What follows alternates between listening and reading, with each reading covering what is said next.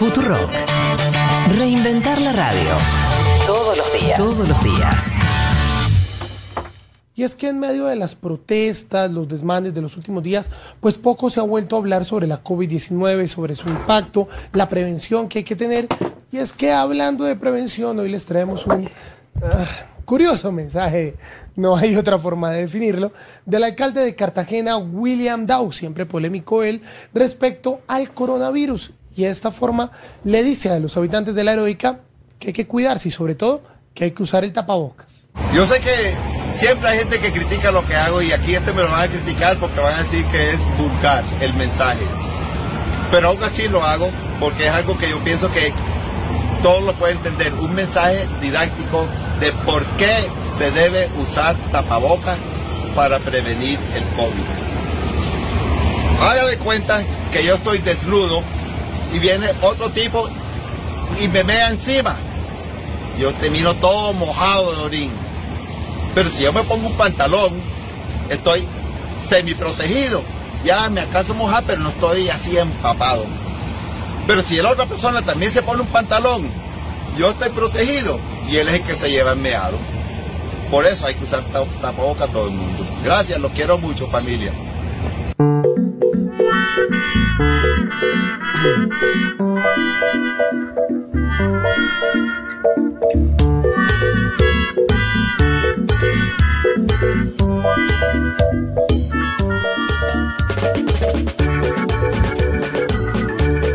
Entramos en la etapa de las metáforas. No importa la elegancia de la metáfora, importa la efectividad. O sea, el fin de la metáfora es eso, Vázquez, me parece.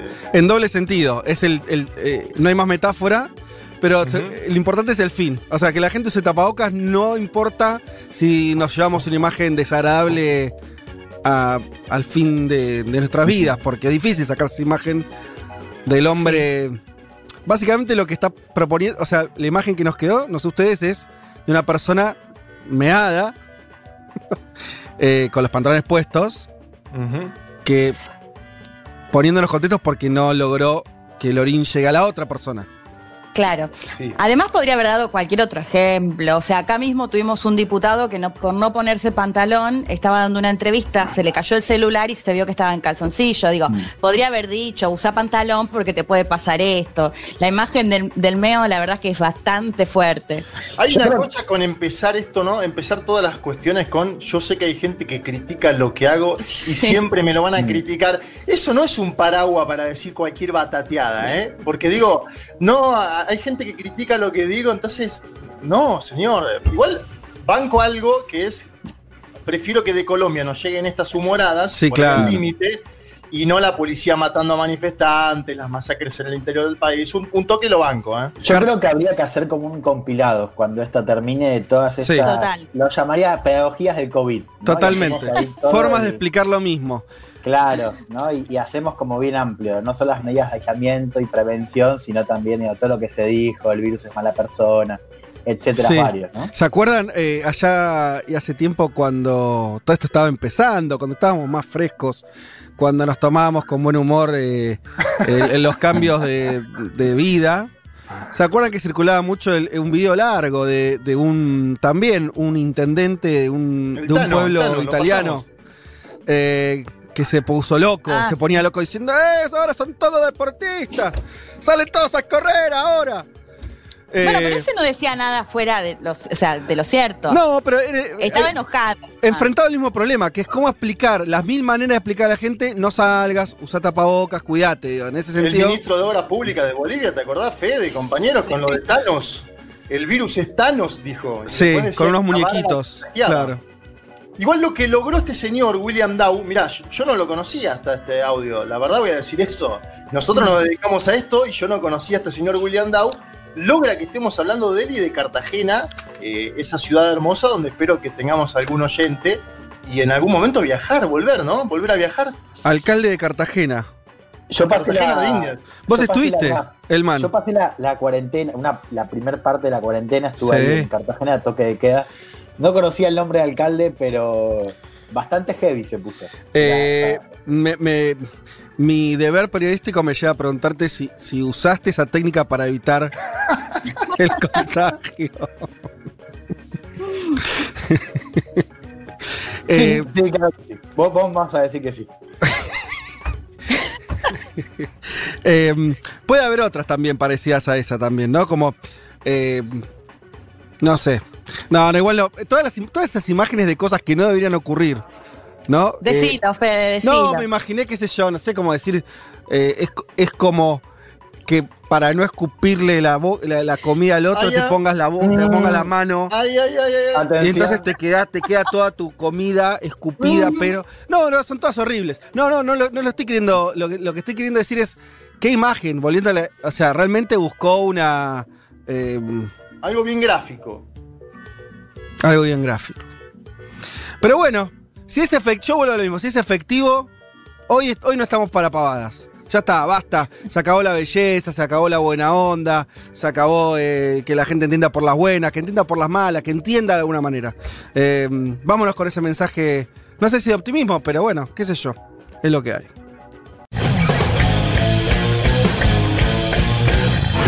que estamos defendiendo el derecho a ser libre. Uma rígida política de controle da natalidade. I asked one of the top people in China. I'm going to deliver Brexit. Dicen que yo soy el presidente pobre. Pobres son los que quieren más. The International Monetary Fund is also a 信心和决心不会变。Предусмотрены выплаты на первый. nuestra gran nación. ¡Que viva México!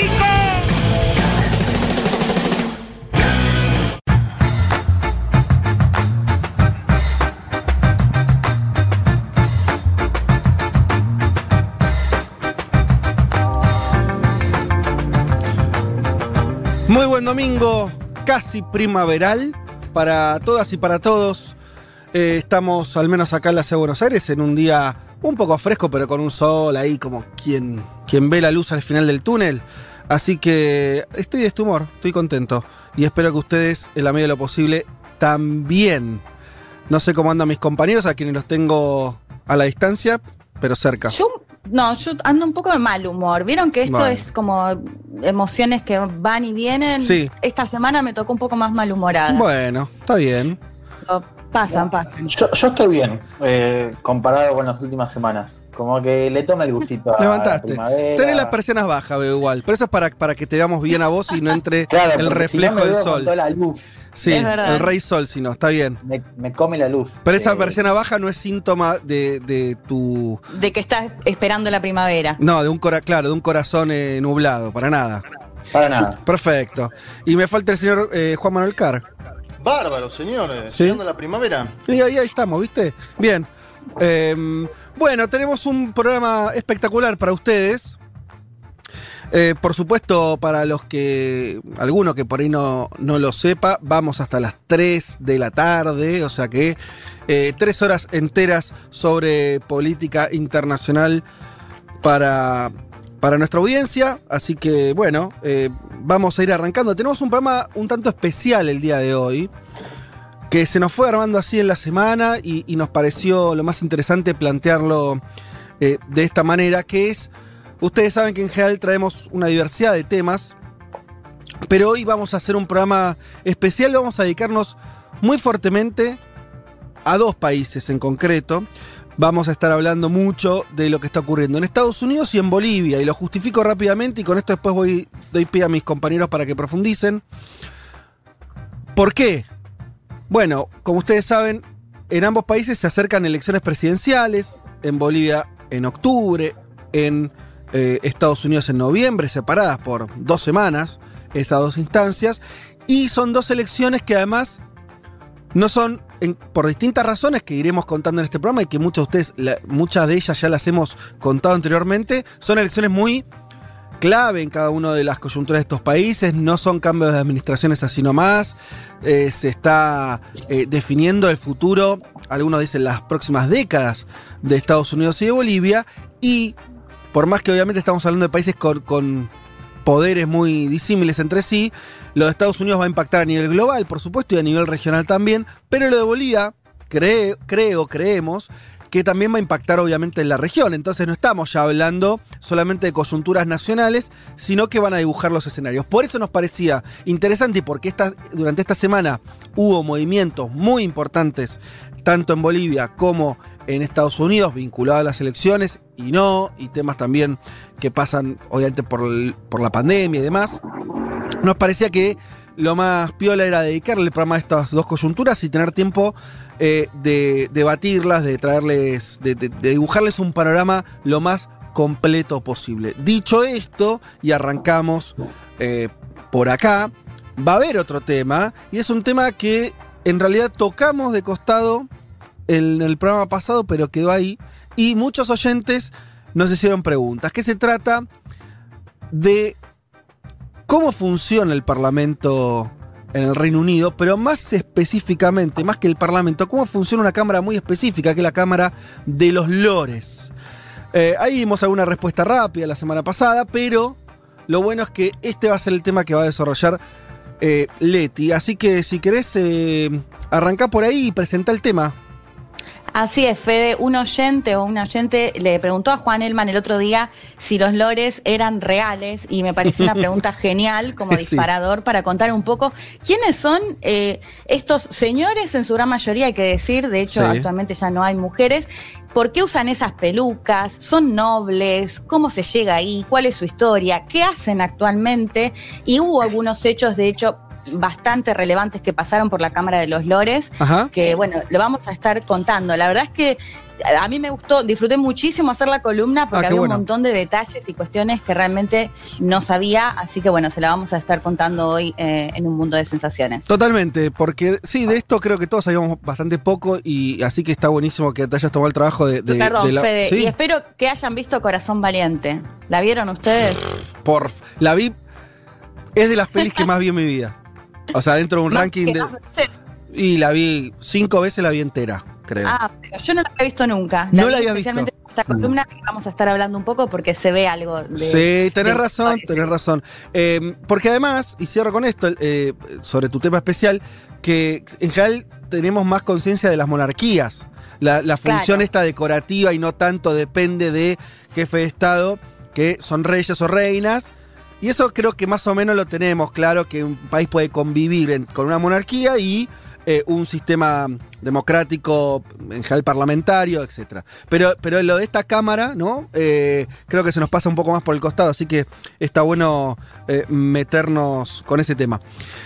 Pero bueno, más allá de eso, vamos a estar hablando, como les decía, de Estados Unidos y Bolivia.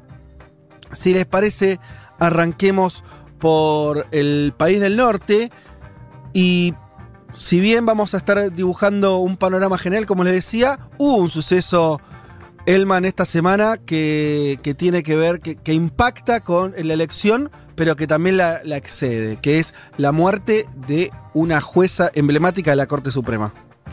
Sí, estamos hablando de, Ruth Bader Ginsburg, ¿no? la segunda mujer en llegar a la Corte Suprema que falleció el viernes a la noche por un cáncer de páncreas, tenía 87 años. Ginsburg fue una pionera en eh, la lucha por la defensa de los derechos de las mujeres en Estados Unidos y fue también un, un ícono, y esto en los últimos años, ¿no? un, un ícono cultural del progresismo estadounidense. Hay un documental que está muy bueno, se llama RBG, después lo vamos a comentar un poco, Sí. que cuenta un poco cómo Ginsburg se convirtió ¿no? en, en una figura muy conocida por, por el progresismo eh, de allá y sobre todo por los jóvenes.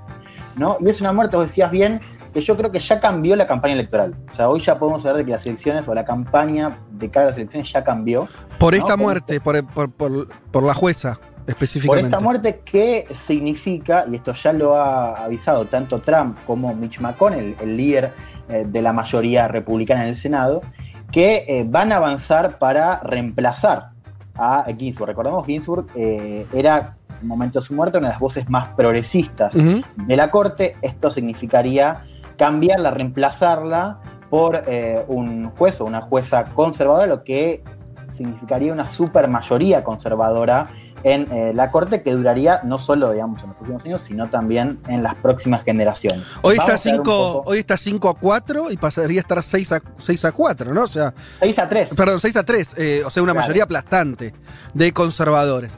Eh, bueno, y además, pero y, y me interesa mucho eso, digo, Mm. cómo, cómo- lo que estás proponiendo, además que, que esto ya de por sí es algo relevante, eh, pero que Mm. cambia las reglas de lo que queda de la campaña electoral. Que todavía queda la parte más importante, además, pues estamos hablando del último, Mm. del último mes, de las últimas, o sea, no, del último mes y medio, por lo menos.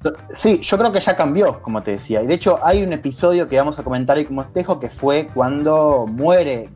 Eso, fíjate también la cómo sucedió en 2016 que murió un juez, Antonio Scalia, un juez conservador. Sí. Obama propone un eh, reemplazante progresista moderado. El Senado le dice que no, un argumento que es contrario al que presenta hoy el Senado republicano, que es no se puede cambiar un juez de la Corte Suprema en plena campaña electoral, hay Sí. que esperar a las elecciones.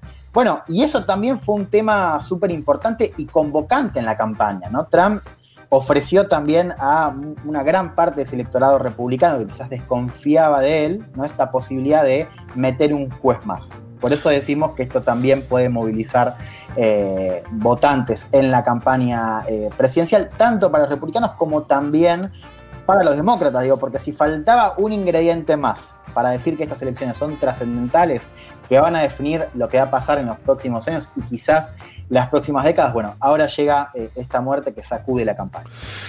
Muy bien, y vámonos a trasladar ahora, nos vamos a trasladar ahora a Sudamérica, a Bolivia. Decíamos, elecciones en puerta, elecciones 18 de octubre. Falta muy Menos poco. un mes. Muy, muy, muy poco.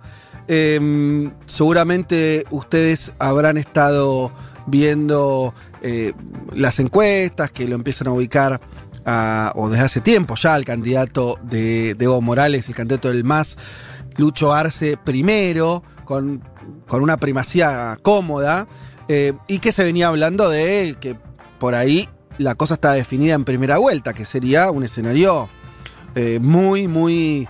eh, que, que poca gente preveía hace un tiempo, ¿no? Que, de esta, que Bolivia saliera de esta manera, eligiendo nuevamente al MAS en primera vuelta. Pero la noticia que sacude la semana y que nos vas a contar, Juanma, tiene que ver con la renuncia de la actual presidenta de facto a ser una de las candidatas.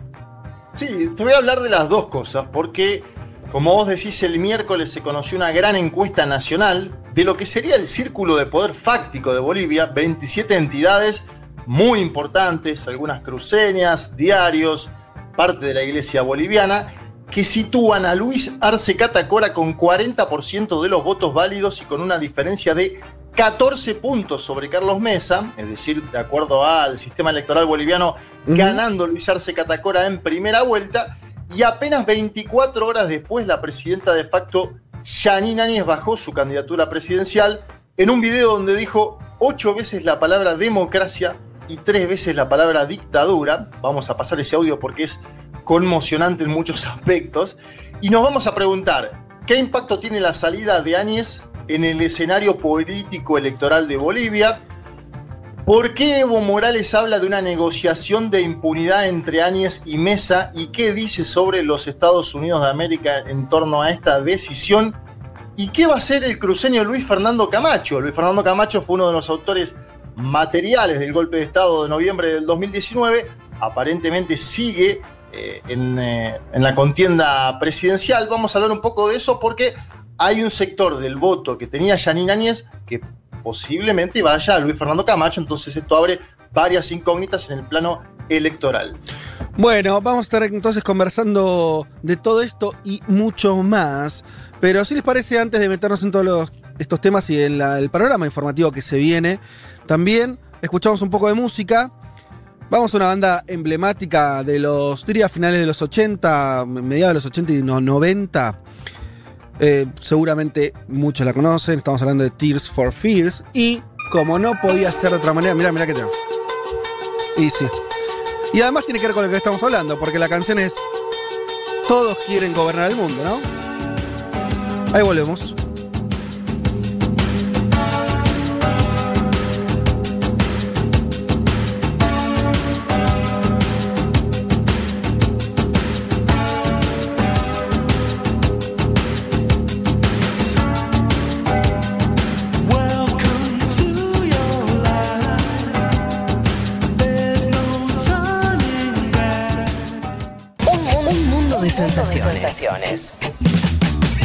Vázquez, Carg, Martínez, Elman.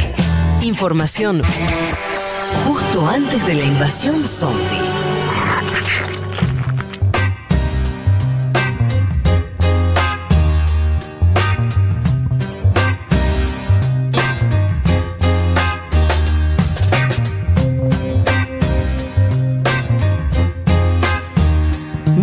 Bien, aquí estamos para dar comienzo ahora sí a nuestro programa, a los contenidos del programa.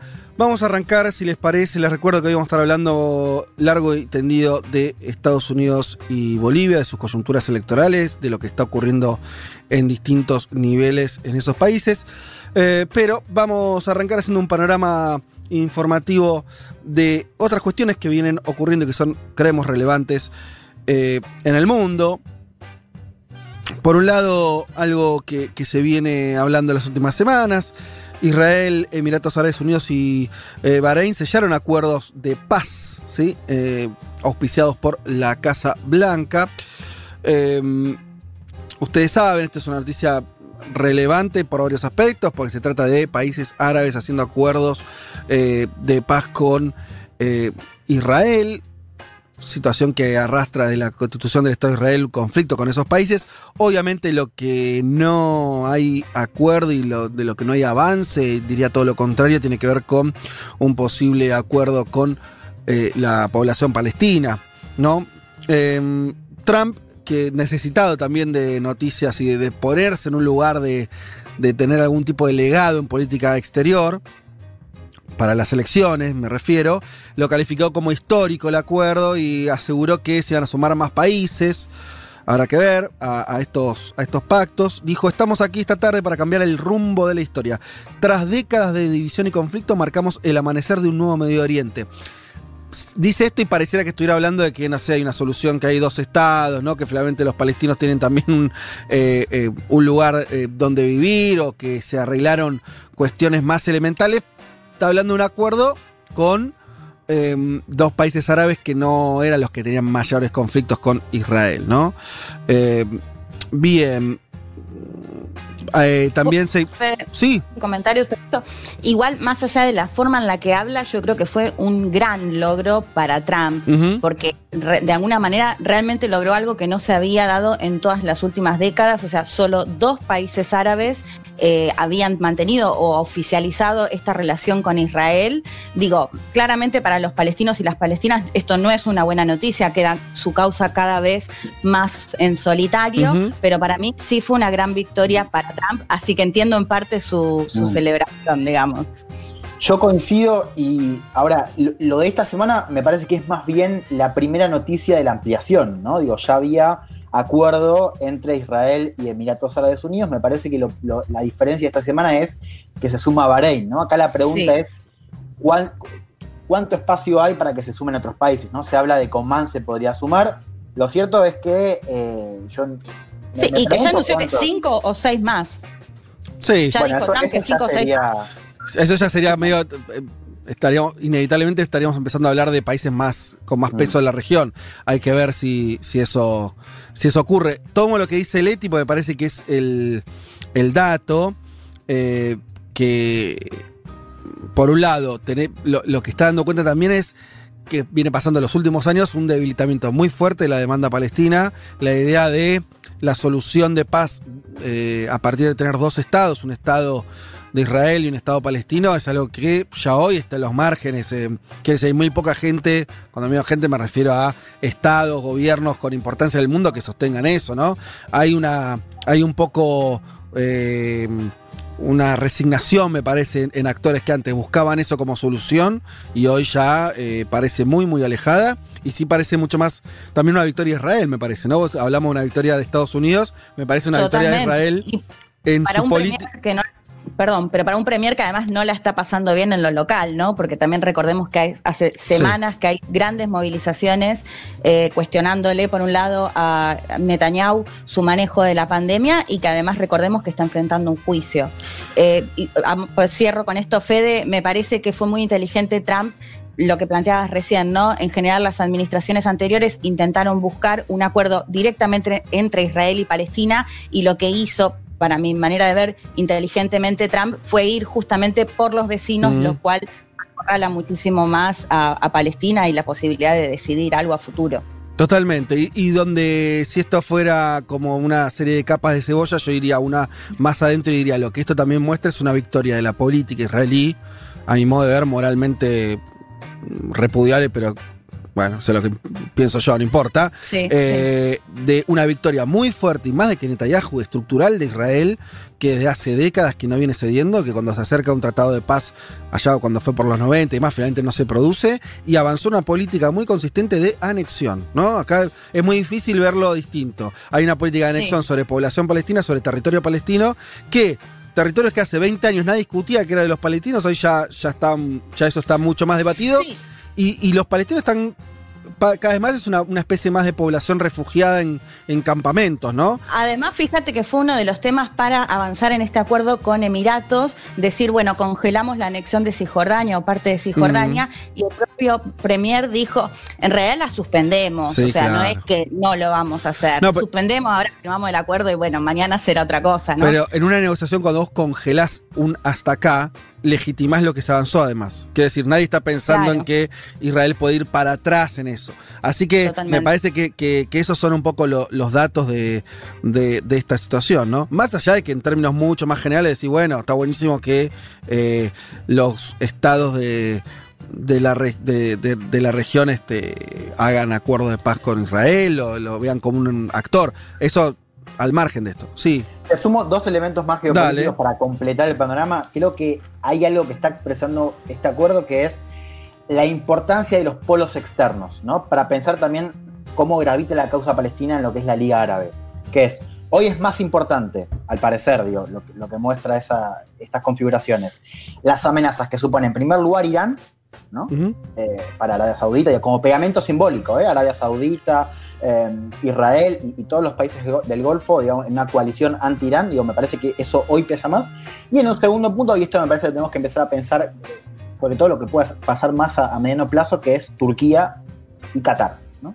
Como- los pueblos externos me parece que hoy están pesando más ¿no? en esa reconfiguración y es en ese mapa donde la causa palestina tiene cada vez menos peso. Pero en todo caso es más que nada reconocer eso. Digo, no, no es que cambió el tablero, el tablero, el tablero ya cambió. Lo que estamos viendo es las primeras señales de normalización, es poner sobre la mesa algo que ya ocurría, porque totalmente. Tenía ya diálogo en materia de seguridad y cooperación con Israel. Eso por un lado, digo, atención a los pueblos externos. En segundo lugar, me parece que hay algo que tenemos que empezar a pensar que es de qué manera Estados Unidos se está retirando ¿no? de Medio Oriente, porque esto significa para Estados Unidos empezar a acomodar las cosas, empezar a normalizar algo que Estados Unidos ya venía haciendo desde abajo, que es juntar aliados importantes para Estados Unidos, pero que no dialogaban entre sí. Y si uno piensa, Estados Unidos se está retirando con la Casa Norden, digamos, los- Ujú. los está acomodando para que eh, digo, estas amenazas externas y las amenazas de seguridad en la región ya tengan no a Estados Unidos en el medio, sino que ya sean los propios jugadores regionales, digo, Arabia Saudita, Emiratos Árabes, Israel, quienes se hagan cargo. O sea, me parece que uno puede leer también estas maniobras como un intento de acomodar la casa para seguir con la retirada, ¿no? Y empezar a prestar atención a otras áreas. Otras áreas. China. Bien, eh, bien, bien. Creo que, que dimos un pantallazo interesante. Vamos rápido a algunas noticias de nuestra región. Eh, Chile, eh, ustedes, hay un tema de para votar el plebiscito, el próximo plebiscito en octubre. ¿Qué hacen con los enfermos COVID? Y esto es una pregunta que podría ser válida para todas las elecciones, ¿no? Que se tengan bajo la pandemia. Alguien que está enfermo puede ir a votar, no puede ir a votar. Bueno. Eh, ¿Qué determinó el Servicio Electoral de Chile? El presidente del organismo, Patricio Santamaría, aseguró que si una persona des- desconoce estar enferma de COVID y esto se detecta en el momento en que acude a votar, se debe respetar su derecho al sufragio, aunque luego va a ser sancionado. O sea, si vos sabés que tenés COVID, no tenés que ir a votar. Ahora, si vos no sabés, vas a votar, en ese lugar te hacen un, un testeo y da positivo, no te pueden impedir, no te dicen andate a tu casa, pero te corresponde una sanción. Claro. Igual, ¿qué, qué testeo se puede hacer electoralmente? ¿Hay capacidad del Estado chileno de hacer testeos masivos? Eh, ¿O toman la temperatura, Fede? Porque es imposible. Eh, es raro, digo- sí. Te, te digo lo que pasó en España. En España directamente le prohibieron en. Galicia y Sí. País Vasco a, a los electores a ir. Me parece imposible hacer un análisis No, tal- a tal- los ciudadanos que vayan a votar. Tal vez sean esas, esas cosas que se dicen para desincentivar a que vayan, ¿no? Me- Es que la, línea es muy delgadita, Fede, porque Sí. si vos ten- eh, tenés algún síntoma y, y vas a votar igual, digo, como quién puede saber eso, ¿no? Si sabe o cree que tiene COVID, más allá de si haya hecho el test o no.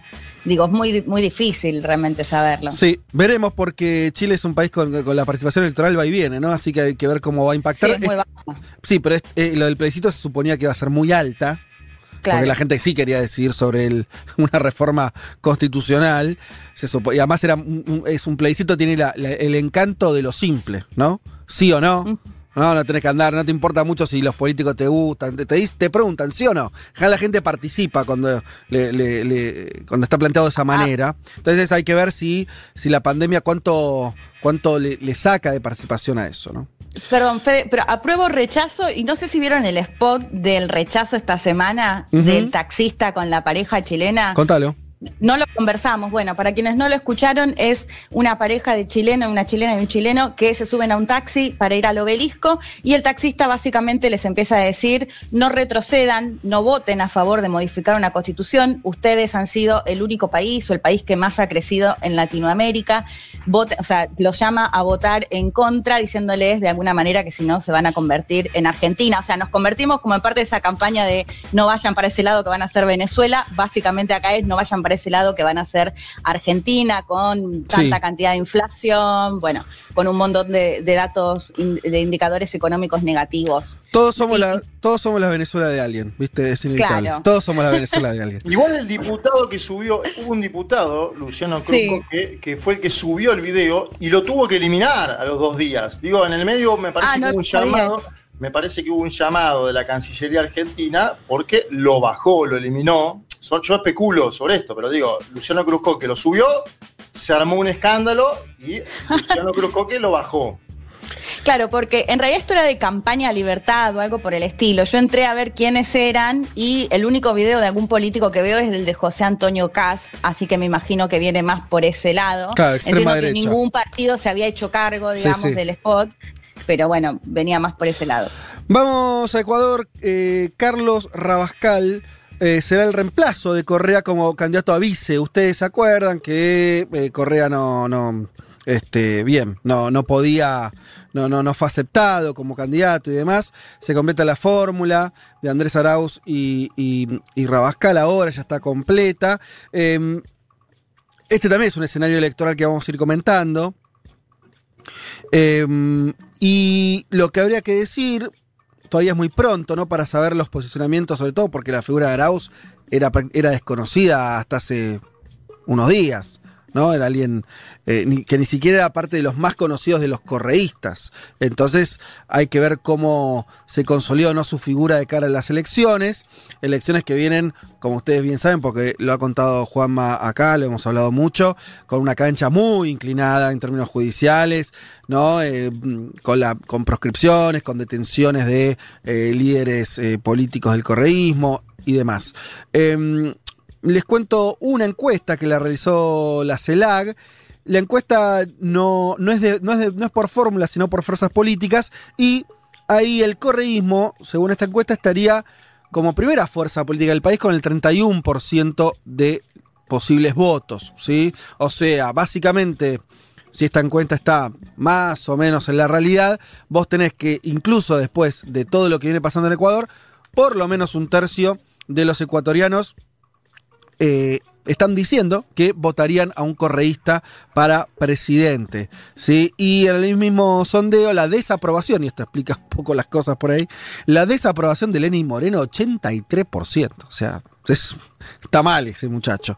Eh, o sea, eh, toda esa experiencia de transición post-correísta, por lo menos la gente le está jugando muy duramente, ¿no? Te agrego, 83%. te agrego una, Fede, que se, se proscribió no solo al ex candidato a presidente que ahora quería ir como vice, sino a la lista Compromiso Social 5, que fue la más votada en las elecciones de hace dos años, y por eso el binomio de Arauz eh, irá por la lista 1 Centro Democrático. Pero Como que le fueron, otro- le fueron anulando los sellos para, eh, desde el cual presentarse a las elecciones, ¿no? El, el primer sello, que era Alianza País, se lo quedó, se lo apropió Lenín Moreno. Y el segundo sello, que es Lista Compromiso Social, en el cual Lenín Moreno no tenía ninguna incidencia, lo acaban de inhabilitar, por eso ahora van a ir por Lista 1 Centro Democrático. Muy bien. Eh, bueno, en Perú no- eh, lo hemos hablado, hemos hecho una entrevista eh, la semana pasada y demás.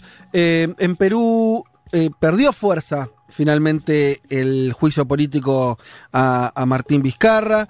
Eh, 78 votos en contra de la institución y 32 a favor y 15 abstenciones. O sea, bueno, se conformó al final una mayoría importante para no destituirlo. Nosotros acá decíamos que Perú tiene esa eh, costumbre, digamos, a- esa tradición política donde los presidentes son figuras débiles durante el ejercicio de su gobierno y No los trata muy bien, digamos, eh, No. la cultura política peruana, sus presidentes.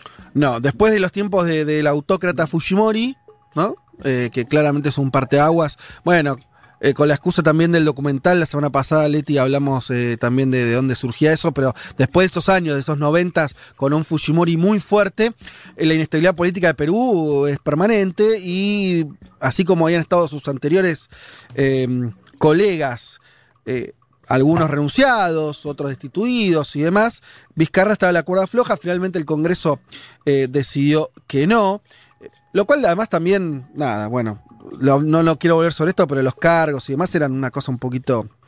Parecía un poquito menor para poner en juego nada más y nada menos que la primera magistratura, así que parece que las cosas se calmaron un poco. Un en elemento ahí. Fede, no sé si lo tenés, que fue muy grave, que inclinó la balanza, porque a ver, todo, todo daba a entender que la vacancia avanzaba. Sí. Pero se conoció que el presidente del Congreso, Manuel Merino, llamó al Comando Conjunto de las Fuerzas Armadas y después al Comandante General de la Marina para avisarle que avanzaba con la vacancia. Es decir, varios ahí dicen, bueno, esto es, un, esto es algo que colisiona con el orden democrático, que el presidente del Congreso le hable a las Fuerzas Armadas y le diga, muchachos, vamos a avanzar con esto. Y como se conoció eso, gran parte de la política ecuatoriana dijo, ah, listo, acá, hasta acá frenamos, acá paramos porque no nos parece el contexto. Me parece que esa actitud de Merino, eh, de vuelta digo, que, colisiona con el orden democrático, favoreció al jefe de Estado y él denunció una conspiración y salió jugando. Bien, sí, y, igualmente, bueno, de hecho nosotros sacamos a, una dirigente importante de la izquierda peruana, no había un consenso, ¿no? Notabas que varios actores políticos también decían, bueno, che, por ahí estamos yendo de mambo, ¿no? Sacar a este Ah. presidente ahora por un caso de corrupción que es realmente era menor y, viste, bueno, la verdad que, en Fede, fin. hasta Keiko Fujimori salió con un spot a pedir o a decir que no estaban a favor de la destitución de, de Martín Vizcarra. Además, recordemos que hay elecciones en abril y Vizcarra ni siquiera se presenta. O sea, la verdad Además que- tienen un recambio electoral en puerta, claro, no, no es que faltan cuatro años, bien. Eh, pero ahí entonces eh, más, más calmo el panorama peruano. Vamos a Francia, eh, nos vamos para Europa. Voy a empezar por acá. Ustedes recordarán, cuando digo ustedes me refiero a quienes están escuchando del otro lado, el canciller, el último canciller argentino del macrismo, no estoy hablando de Zona Malcorra, sino de Jorge Furí. Eh, Ustedes se acuerdan, por ahí, no, era, el- personaje más brillante, no era, pero había, parecía, nos hizo creer que había metido un golazo de media cancha. En un momento parecía, no sé, Churchill, eh, no sé, eh, eh, Qué malo que sos, Fede. Sos muy Parece- malo. es que, bueno, pero yo no, no- o sea, no, a ver, no estamos interpretando. Ustedes recordarán, ¿cuándo fue? 2018, ya no me acuerdo, creo, de- o 2019 ya, creo que fue el último 19, año. 19. Ya el último año de macrismo. en la campaña, fue el 19. Eh, todos fuimos sorprendidos por este audio que el canciller argentino le envía al entonces presidente Mauricio Macri. Presidente, Oh. lo felicito.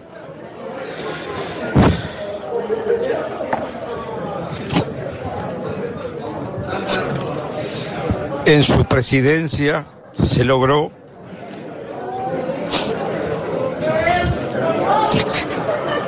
...20 años de negociación. Tenemos acuerdo Unión Europea-Mercosur. Eso. Ahí va. Eh, ¿Cómo no te emocionaste, Fede, con este audio? yo un poco. Las nuevas masculinidades, Fede, eso es mostrar sensibilidad, abrirse a la posibilidad de llorar, es una nueva masculinidad. De hecho, Igual, de- a ver, de hecho- presidente de la nación, tenés tiempo para escuchar un audio con tanta pausa, lo cortaste, chao. Es- eso es. Conociendo a Macri, que no sé si es la persona que, que además que se emocionaría con ese tipo de logros encima. Yo no sé, te, te tomo Leti, yo no sé si escuchó todo el audio. Por ahí alguien le dijo, che, escuchá lo que te dice algo importante. Lo Claro. cortó a los 15 segundos se- y siguió jugando al padre. Bueno, no, pero este audio fue muy importante, ¿ustedes se acuerdan? Porque de pronto parecía que Argentina finalmente abandonaba su, su destino subdesarrollado, que pasaba a estar realmente aliados con los que tenían que estar aliados, que eran países serios, importantes, Francia, Alemania, eh, y todo muy lindo. Lástima que en esta semana, más exactamente el día viernes, los principales diarios eh, franceses empezaron a comentar lo que ya era algo, un secreto a voces. Y uno de ellos tituló, El acuerdo está muerto. Esto ojalá Forín esté escuchando. eh, no sé dónde estará. Está en el país, eh, está viajando. Esa gente en general tiene engancha, ¿no? Como cargos, no sé, en, en instituciones internacionales. Como sea, el acuerdo está muerto. ¿Por qué? Y por algo que humildemente avisamos acá, que es, mirá, vos podés tener muchas ganas el acuerdo con la Unión Euro- Europea. Y si vos sos un gobierno que no, digamos, que no tenés un gran afecto por el interés nacional y ofreces abrir tu economía alegremente, tal vez des pasos. Pero en Europa tenés a un que otro actor que en general se opuso estructuralmente a esto. ¿Quiénes son? En, en principio los compañeros del Sindicato de Explotaciones Agrícolas en Francia, que tienen un tremendo poder y que dijeron, pará, pará, pará. Vamos a abrir la frontera para que nos metan eh, carne de la pampa, soja, eh, transgénica de Brasil. No, me parece que no. Y le dijeron a Macron, todo lindo, pero no. Eh, y a eso le sumamos algo más coyuntural, que es que Brasil no lo estaría gobernando tampoco. No sé ni qué decir. Una persona muy racional, sino que Bolsonaro no se está llevando bien con las figuras europeas, ¿no? Y tanto Merkel como Macron, desde hace ya un tiempo, vienen avisando y haciendo foco en otra cuestión que es la cuestión ambiental, la cuestión del Amazonas. Ustedes saben lo de la cantidad de incendios que está habiendo en este momento, cómo avanzó la deforestación, sobre todo con Bolsonaro que abrió la puerta todavía más, que ya estaba abierta, ¿no? No es que el gobierno de- de- del PT era un gobierno eh, conservacionista en ese sentido, era muy criticado por la política ambiental y sobre todo por el por eh, que continúe el avance del agronegocio sobre la, el Amazonas, pero durante la presidencia de Bolsonaro esto directamente fue eh, la, este, un auge tremendo, termina con la imagen de los incendios y ahí de vuelta los gobiernos, sobre todo la figura de Macron, también Merkel, también utilizaron ¿no? esta, esta imagen para decir, bueno, no, en esta situación no podemos firmar porque no podemos ponernos de acuerdo en ningún tipo de cláusula medio- medioambiental, de cuidado mínimo eh, de, de las producciones que nos llegarían y demás. Así que el acuerdo está muerto. Lo lamento por el canciller argentino que tanto se meró, pero... Fede, te agrego que el mundo cambió del 2019. Digo, eh, eh, si el año pasado ya era complicado por esto que decís, ¿no? El lobby de distintos actores dentro de los países de la Unión Europea. En el mundo post pandemia, pensar un tratado de libre sí. comercio con la Unión Europea es por lo menos complejo. También se están debatiendo otros acuerdos del Mercosur y Juan- la posición de la Sí. Argentina es, muchachos, es un momento del mundo que no va para ese lado. Si ya no iba en el 19, en el 20, con todo el mundo cayendo en términos económicos, me parece que menos que menos. ya era complejo, ¿no? Esto que vos decís, es verdad que la pandemia por ahí lo pone ya medio eh, como todavía en el centro de, la- de las dudas de cómo va a seguir el comercio internacional, la apertura comercial. La verdad que el mundo que se imaginaba Macri en ese sentido también ya había cambiado, ¿no? Claro, ya había cambiado unos años antes. Pero, pero tomo lo que decís. eh, sobre esa situación, en este contexto todavía más, la cosa no tenía mucho sentido. Podríamos a- a- agregar el Brexit también como, como una situación que no estaría reforzando mucho la idea de, de, de una facilidad para acuerdos, etcétera. Pero bueno, básicamente los franceses, esto también es algo indigno, a mí me parece, más allá de Forí, que nos reamos un poco, es indigna la situación, olvídense de, lo- de los personajes políticos. Uno va y dice, ¿Puedo, ¿puedo hacer un acuerdo con vos? Te ofrezco todo. Y el otro lado dicen, a ver, No, no, sabes que no, sos feo. O sea, no, hay algo, hay algo medio denigrante, ¿no? Porque la Argentina durante los años Macri, eso, digo, incluso el Brasil de Bolsonaro, y Brasil antes de Bolsonaro también, hizo un montón de cosas para este acuerdo. Estaban renunciando a tener industria automotriz, estábamos renunciando a tener industrias, a, a abrir eh, incluso las compras estatales, una serie de cosas que eran realmente colonialistas. Y no es que se cerró porque de acá dijimos, che, no, el acuerdo es malo. Porque los europeos aún así dijeron no. Eso es lo que yo creo que tenemos que tomar conciencia de esa situación. Porque Como dice la señora de los almuerzos, como te ven, te tratan. Y la verdad que América Latina lo vieron desguarnecido Sí. y bueno, esto es lo que sucede. En fin, continuemos. Vamos a España, rápido, ya terminamos. Eh, pero no quiero dejar de nombrar eh, esto porque también tiene que ver con lo que está pasando en Argentina.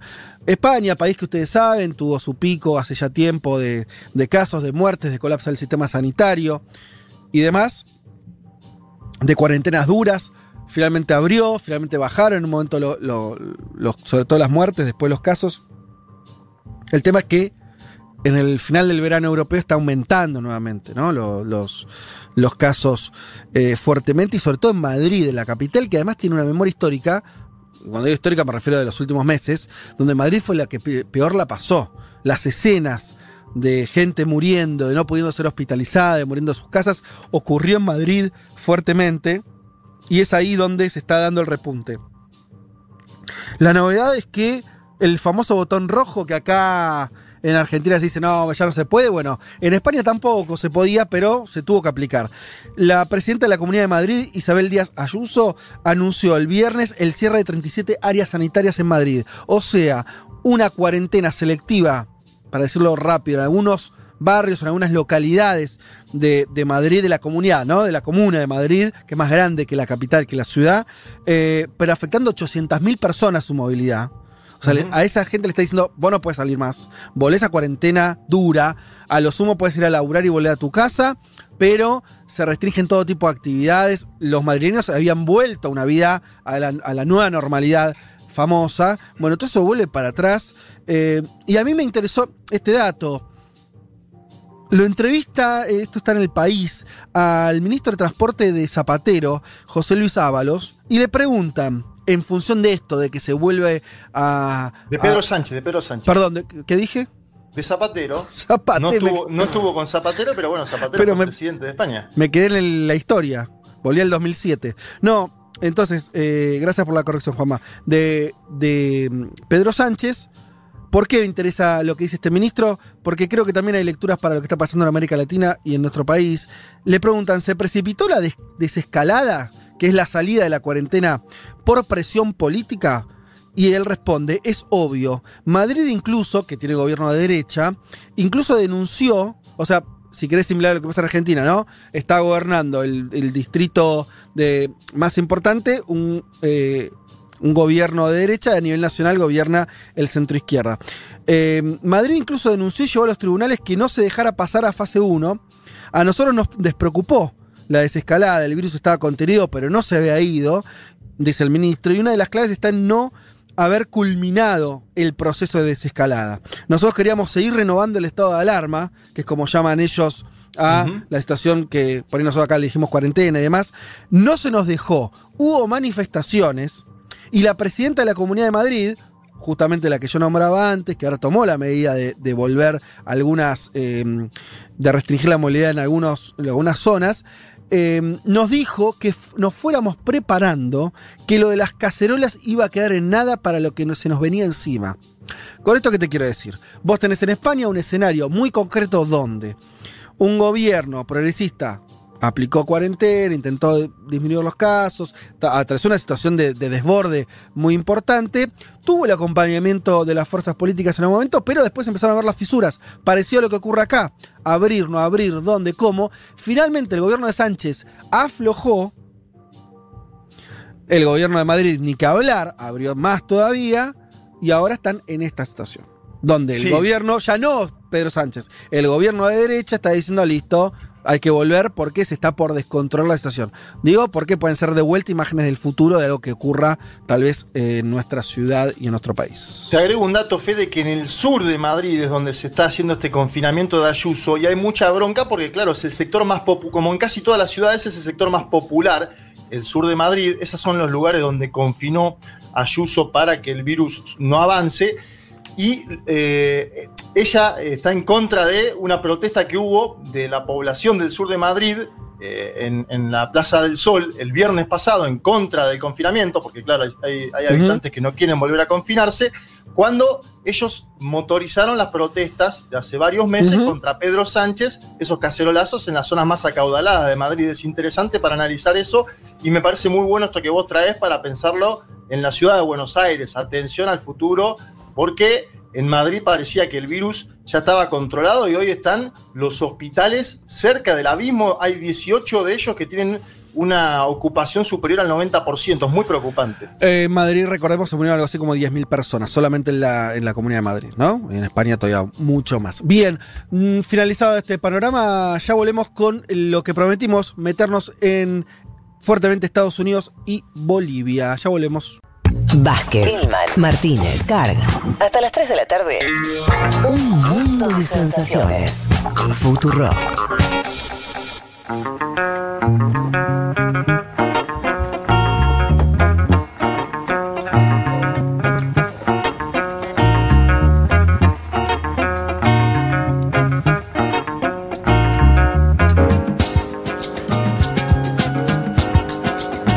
Es increíble que por más veces que nos muestren desde Europa la película de lo que pasa con la pandemia, insistamos en cometer los mismos errores, dice porteño colombiano, que nos está escribiendo a la aplicación. Eh, bien, me dice Ale, bueno, que estamos equivocados. Es una cuarentena medio rara porque pueden salir también a escuelas, pero hay terrazas, hay todo con menos aforo. Bueno, no es lo que yo vi, o sea, que está lo del aforo, pero también hay limitaciones a la circulación, ¿sí? Eh, se puede, hasta donde yo sé, anda la información sobre lo que pasa en Madrid, eh, hay eh, escuelas y hay, se puede ir a trabajar, pero la movilidad social, ¿sí? que ya estaba eh, mucho más eh, relajada en Madrid, eso vuelve para atrás, por lo menos en estas zonas. Incluso la salida y entrada de esos eh, departamentos, no sé cómo técnicamente cómo se llama, de, de- de esas zonas, ¿sí? eso está limitado. La entrada y salida, Sí. de hecho están controlando los autos, así que no, no diría que, que- que estoy equivocado en lo que dije. En todo caso, No, son está bien 37 precisar más. áreas, Fede, que solo se permite trabajar y se limita a juntarse hasta 6 personas en toda la comunidad. Claro. Eh, bien, eh, eh, eh, bueno, Dani G nos agrega acá, no es solo el Amazonas, también es la filtración al Gran Chaco americano. Argentina tiene el 60% de ese ecosistema. Bueno, y habla de una intención de Cabandí de modificar la ley de bosques, no, no conozco.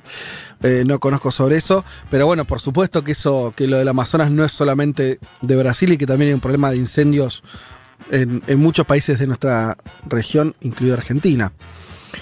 Nos manda un saludo de Coyoacán, México, Manu, así que saludamos también, qué lindo esta tradición de que nos escuchen en tantos lugares. Eh, Y desde ese lugar, ¿no? Uno de los más lindos de la Ciudad de México, Coyoacán. muy lindo. Socia dice, ay, había bloqueado en mi mente ese audio del canciller de Macri. Dice, bueno, lamento el recuerdo, pero creo que venía, que venía al caso. ¿sí? Eh, bueno, algunos festejando la frase todos somos la Venezuela de alguien. Bueno, le dije medio en chiste por ahí. Eh, medio serio el tema como para tomárselo así, pero bueno. Pero es yo. muy bueno además, porque es cierto. Es un poco cierto.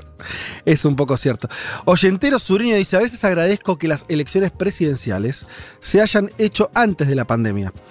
Em, sí, se ref- no sé si se refiere a nuestro país, Argentina u otro. Seguro, sí. Pero bueno, sí, claramente que, me- que Argentina es de esos países que justo resuelve su, su elección presidencial antes de la pandemia y por lo tanto le quedó despejado durante dos años, o sea, recién el año que viene, en octubre, estaremos votando legislativas. Sí, a los países que los encontró, y esto lo hemos contado mucho, en medio de coyunturas políticas complejas, no sé, de- decirlo rápido, los países de la región, eh, Chile que tenía todo su proceso constituyente, Bolivia presidenciales, eh, bueno, son pa- eh, los, esos países, la verdad que la, tuvieron muchísimo más complicada, no me quiero ni imaginar lo que hubiera sido el contexto de debate político argentino, si, a- si ya sin, eh, sin este, una elección ya está repodrido, directamente no sé qué, qué hubiera pasado. Pero bueno, dicho todo esto, eh, si les parece que nos metamos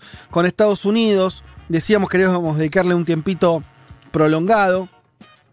Arrancamos, si querés, Elman, con lo que nos vas a contar que tiene que ver con la muerte de la jueza, de una jueza progresista, emblemática de la Corte Suprema de Estados Unidos, pero solamente te- con este, para que escuchemos y tu columna referida a esto, pero siempre con un ojo mucho más abierto y de que es cómo esto está impactando en una coyuntura muy complicada. Lo que yo quería mm, decir es, hoy, como introducción a esto nomás, cuando digo con la coyuntura electoral norteamericana es elecciones eh, la primera semana de noviembre en Estados Unidos. Hoy yo tomo en- la encuesta que sube el Financial Times y la cosa parece la suerte echada. Vos ves a Biden con 290 eh, electores y a Donald Trump con 131. ¿Sí? Eh, por lo tanto, una victoria cómoda hoy por hoy de, por parte de Biden, incluso si ves el desagregado por estados. Pero, pero la moneda va dando vueltas, la pandemia va, dando vueltas, la llegada de la vacuna va dando vueltas, una economía que en algunos sectores parece que, algunos dicen que Estados Unidos que se recupera, también va cambiando el panorama. Y aterrizo en tu tema y digo, y, e- sobre todo ese escenario sucede este, algo que nadie podía prever, que es la muerte de esta jueza. Y se agrega una capa más de incertidumbre, ¿no? Mm. Mencionaban las encuestas, ahora tenemos que ver cómo impacta esto. Yo decía, ya cambió la campaña, ¿no? El viernes a la noche falleció, decíamos, Ruth Bader Ginsburg, jueza de la Corte Suprema, conocida como RBG, y también, y esto lo contábamos también, esto del icono cultural, ¿no? Como Notorious RBG, ¿no? Por el rapero este Notorious eh, B.I.G., ¿no? que decíamos, eh, esta jueza se había convertido un poco en un ícono cultural ¿no? en los últimos años del eh, progresismo norteamericano, murió de un cáncer de páncreas, ya venía acumulando varias enfermedades y se decía que estaba mal eh, de salud, tenía 87 años, ¿no? y el momento al momento de su muerte, Ginsburg era efectivamente una de las voces más progresistas de la Corte Suprema, por sus votos, pero también por sus, por sus disidencias, digamos, por las opiniones que expresaba incluso cuando los fallos de la Corte eh, eran diferentes a su opinión. Y esto fue cambiando desde su llegada al cargo, ¿no? En 1993 fue nominada por Bill Clinton. Ahí ella entra como una voz progresista pero más moderada, ¿no? Y después, a medida que va cambiando la Corte, ella se va posicionando más eh, a la izquierda, ¿no? Y decíamos una pionera en lo que es la lucha por los derechos de las mujeres, clave para proteger este fallo muy famoso, Roe versus Wade, ¿no? que garantiza el derecho al aborto. Por eso decimos que también su muerte tiene un impacto a ver cómo va a ser el futuro, que ya está comprometido, ¿no? pero me parece que esto lo complica aún más, que es el acceso al aborto en eh, Estados Unidos. Eh, ¿no? Juan, una cosa, te, te- te subrayo esto. Hasta hace unos años, Sí. casi ningún norteamericano suponía que estaba en riesgo la- el derecho al aborto en Estados Unidos. Y hoy, y con lo que me estás diciendo, digo, con lo que estás contando de la jueza, y si se da un- una llegada de otro conservador, estaría las cartas, diría, más que jugadas para que en algún momento haya un, una- un retroceso en eso, ¿no? Es así de claro, digo, es así de Totalmente. simple. Bueno, ya el derecho se viene recortando, sobre todo en estados del sur, ¿no? Mm. Digo, ahí hay un montón, tenemos un montón de regulaciones estatales que están recortando el derecho. Lo que falta, digamos, y lo que se viene discutiendo, sobre todo en la órbita conservadora, es que se revierta este fallo. ¿no? Por eso se dice que esta, esta muerte, y, si- y si se efectúa un reemplazo, puede también tener un impacto eh, en, en este fallo a nivel eh, nacional, ¿no? a nivel federal. ¿no? Decíamos una mujer pionera en esa lucha, incluso antes de llegar a la corte. ¿no? Eh, acá hay un documental muy interesante y yo ya lo empiezo a recomendar, que se llama ¿Te gustó? bueno, RBG. ¿Te gustó? Me gustó, pues además ayer estábamos hablando Sí. Fede me dice, ¿viste el documental? Yo, ¿qué documental? Y después empecé a ver unas notas, claro. Es que como, como vos estabas este. manija con, con- con- con el tema de la jueza y, y me dijiste, che, quiero encarar por acá, le digo, ah, viste el documental, porque el documental te, te- obviamente es un documental muy, eh, do- donde la, la deja muy bien parada ella, ¿no? Eh, entonces eh, dije, bueno, lo- y ni siquiera lo habías visto. No, Entonces, después, no, no, pero- claro. Pero lo, lo vi ayer, insisto, el documental se llama RBG, Sí. está, lo pueden ver en Stremio. Los subtítulos dejan un poco que desear, pero se puede ver. ¿no? Y ahí cuenta, entre otras cosas, cómo ella, antes de llegar a la corte, ¿no? presenta varios casos como abogada de la Unión Estadounidense por las Libertades Civiles, ¿no? conocida como ACLU, bastante conocida la, ONG, eh, que digo, presenta casos ante la Corte de discriminación laboral ¿no? contra las mujeres, pide también por eh, aumentar la participación en lugares que antes les estaba prohibido por ley, ¿no? como ciertas academias militares, también fallos que eh, mejoran lo que era el derecho al aborto. Bueno, después ella salta eh, a la Corte Suprema y es una historia, me pareció también súper interesante, ¿no? Ella cuenta en ese documental cómo cuando entra a Harvard para estudiar Derecho, a mediados de los 50, era una de las nueve mujeres en una promoción de 552. Mm. Son las pocas mujeres que estudiaba eh, en Harvard y cuestiones de discriminación básicas como el decano diciéndole, eh, llamando, convocando a todas las mujeres ¿no? que estudian en Harvard y diciéndole, preguntando qué hacían ahí ocupando un lugar que le correspondía a los hombres. ¿no? Eh, y después cuenta cuando ella se termina de recibir, eh, se recibe en Columbia, en, en- en Nueva York, donde se había mudado con, con su esposo, otro personaje bastante interesante, Marty, eh, y, y cómo ningún estudio de abogados la contrataba, porque era mujer, a pesar de que tenía un, un, eh, historial académico perfecto, ¿no? No- no se la contrataba eh, como, como mujer. Quiero que escuchemos un fragmento de una entrevista que le realizan el año pasado en NPR, donde Ginsburg cuenta una conversación que tuvo con Sandra Day O'Connor, que fue la primera mujer en llegar a la corte y que compartieron también algunos años, sobre estas experiencias, ¿no? Respecto a cómo eh, estaba el mundo judicial, el mundo jurídico para las mujeres eh, cuando ellas arrancaban, cuando ya estaban recibidas eh, de abogadas. La escuchamos. So I'll tell you uh, what Justice O'Connor uh, once said to me. She said, Suppose we had been, we had come of age at a time when women lawyers were welcome at the bar. You know what? Today we would be retired partners from some large law firm. But because that was route was not open to us, we had to find another way, and we both end up on the United States Supreme Supreme Court. Bueno, ahí dice Ginsburg, te voy a contar lo que me dijo una vez la jueza O'Connor. Imagínate que hubiéramos llegado en un momento en el que las mujeres hubieran sido bienvenidas al colegio de abogados. ¿Sabes qué? Hoy seríamos socias jubiladas de un gran bufete. Esto le dice Mm. O'Connor. Y agrega Ginsburg, pero como ese camino no estaba abierto para nosotras, tuvimos que encontrar otra manera y las Mm. dos terminamos en el Tribunal Supremo de Estados Unidos. Claro, claro. Sí, al final como, que la política le dio más chances que, que el mundo eh, laboral tradicional, ¿no es claro, cierto? el mundo privado que Mm. para ese entonces, digo, 50, 60 le estaba vedado ¿no? a las mujeres por más de que tengan reconocimiento académico como tenía Ginsburg, ¿no? Y algo que también me parecía interesante, y con esto ya cierro si querés este Sí. mini bio, que cuenta en ese documental, es como cuando ella presenta los casos, ¿no? Como abogada voluntaria de ACLU, le tiene que demostrar a los jueces de la Corte Suprema que existía la discriminación de género. Eso es muy impresionante. Es como una pedagogía, ¿no? Que es... eh, No, ella, ella, ¿te acordás que en un momento dice algo que ella dice, me sentía en el jardín de infantes? Totalmente. Y me pareció una definición tan que es, mira, eh, acá, y Leti lo puede decir también, eh, pero eh, lo recuerdo de los últimos años de muchas compañeras de, de esta radio, de Julia, de Malena, etcétera, esta idea de eh, que a veces las ideas feministas, los hombres las reciben como si un día le dijeran, mirá, para que tomar agua tenés que abrir la canilla. ¿Viste? O sea, eh, hay que explicar, eh, ¿no? Como cosas muy simples, muy obvias, y, y- y se arranca desde ahí. Y ella, cuando le dice que a- le hablaba a los, a los jueces de la Corte Suprema, le explicaba cosas como si fuera un jardín de infa- una maestra de jardín de infantes, me pareció como una imagen súper clara de eso, de que no veían la desigualdad, no, no. Claro, o- Era o algo- hecho- Porque están naturalizadas que no las pueden ver. Exacto. o de por qué es un problema. ¿no? O sea, ¿por qué es un problema que haya esa discriminación? ¿no? Eso me pareció también una manera bastante sintomática, ¿no? De cómo se dan esas disputas que eh, en el caso de, de Eastwood se dieron en los primeros años de una manera silenciosa, ¿no? Y después llega y eh, se cuenta, ¿no? Con, con esa, esa cosa de mirar para atrás, ¿no? Y todo lo que, lo que consiguió. Son esas muertes que, no sé si les pasa, ¿no? Que son nombres que uno conocía, a veces más cerca, a veces más lejos, y después cuando se Mm. ponen y empiezan a decir, wow, ¿no? Wow, qué historia, wow, qué, qué, qué personaje. Un una, una cosa más del documental, pero ahora salgamos de ahí, pero me pareció, no sé, que es. eh, aparece bastante Biden. Claro.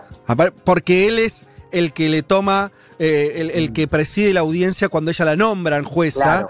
Pero a mí me pareció, esto ya es especulación, el, el documental es nuevo, ¿entiendes? De ahora. 2018 creo que salió. Ah, 2000, ah, no dije nada, no dije nada. Porque, No sé, ¿eh? Porque Pará, me- te tengo que chequearlo, pero creo que era 2018. No, pensé que era, que era de. Que, que era nuevo. Eh, me pareció que calzaba muy bien con la, con la campaña, ¿no? Porque lo deja muy bien a Biden, ¿no? Como que, que- que. Biden, viste que siempre se decía que no es tampoco el, el primer feminista, eh, un tipo muy grande, eh, ¿no? Con otra, otra cabeza. No de lo más progresistas dentro del Partido Demócrata, y acá lo ves como un aliado muy importante para que ella llegue. Entonces, bueno, Sí, le- sí. levanta su figura.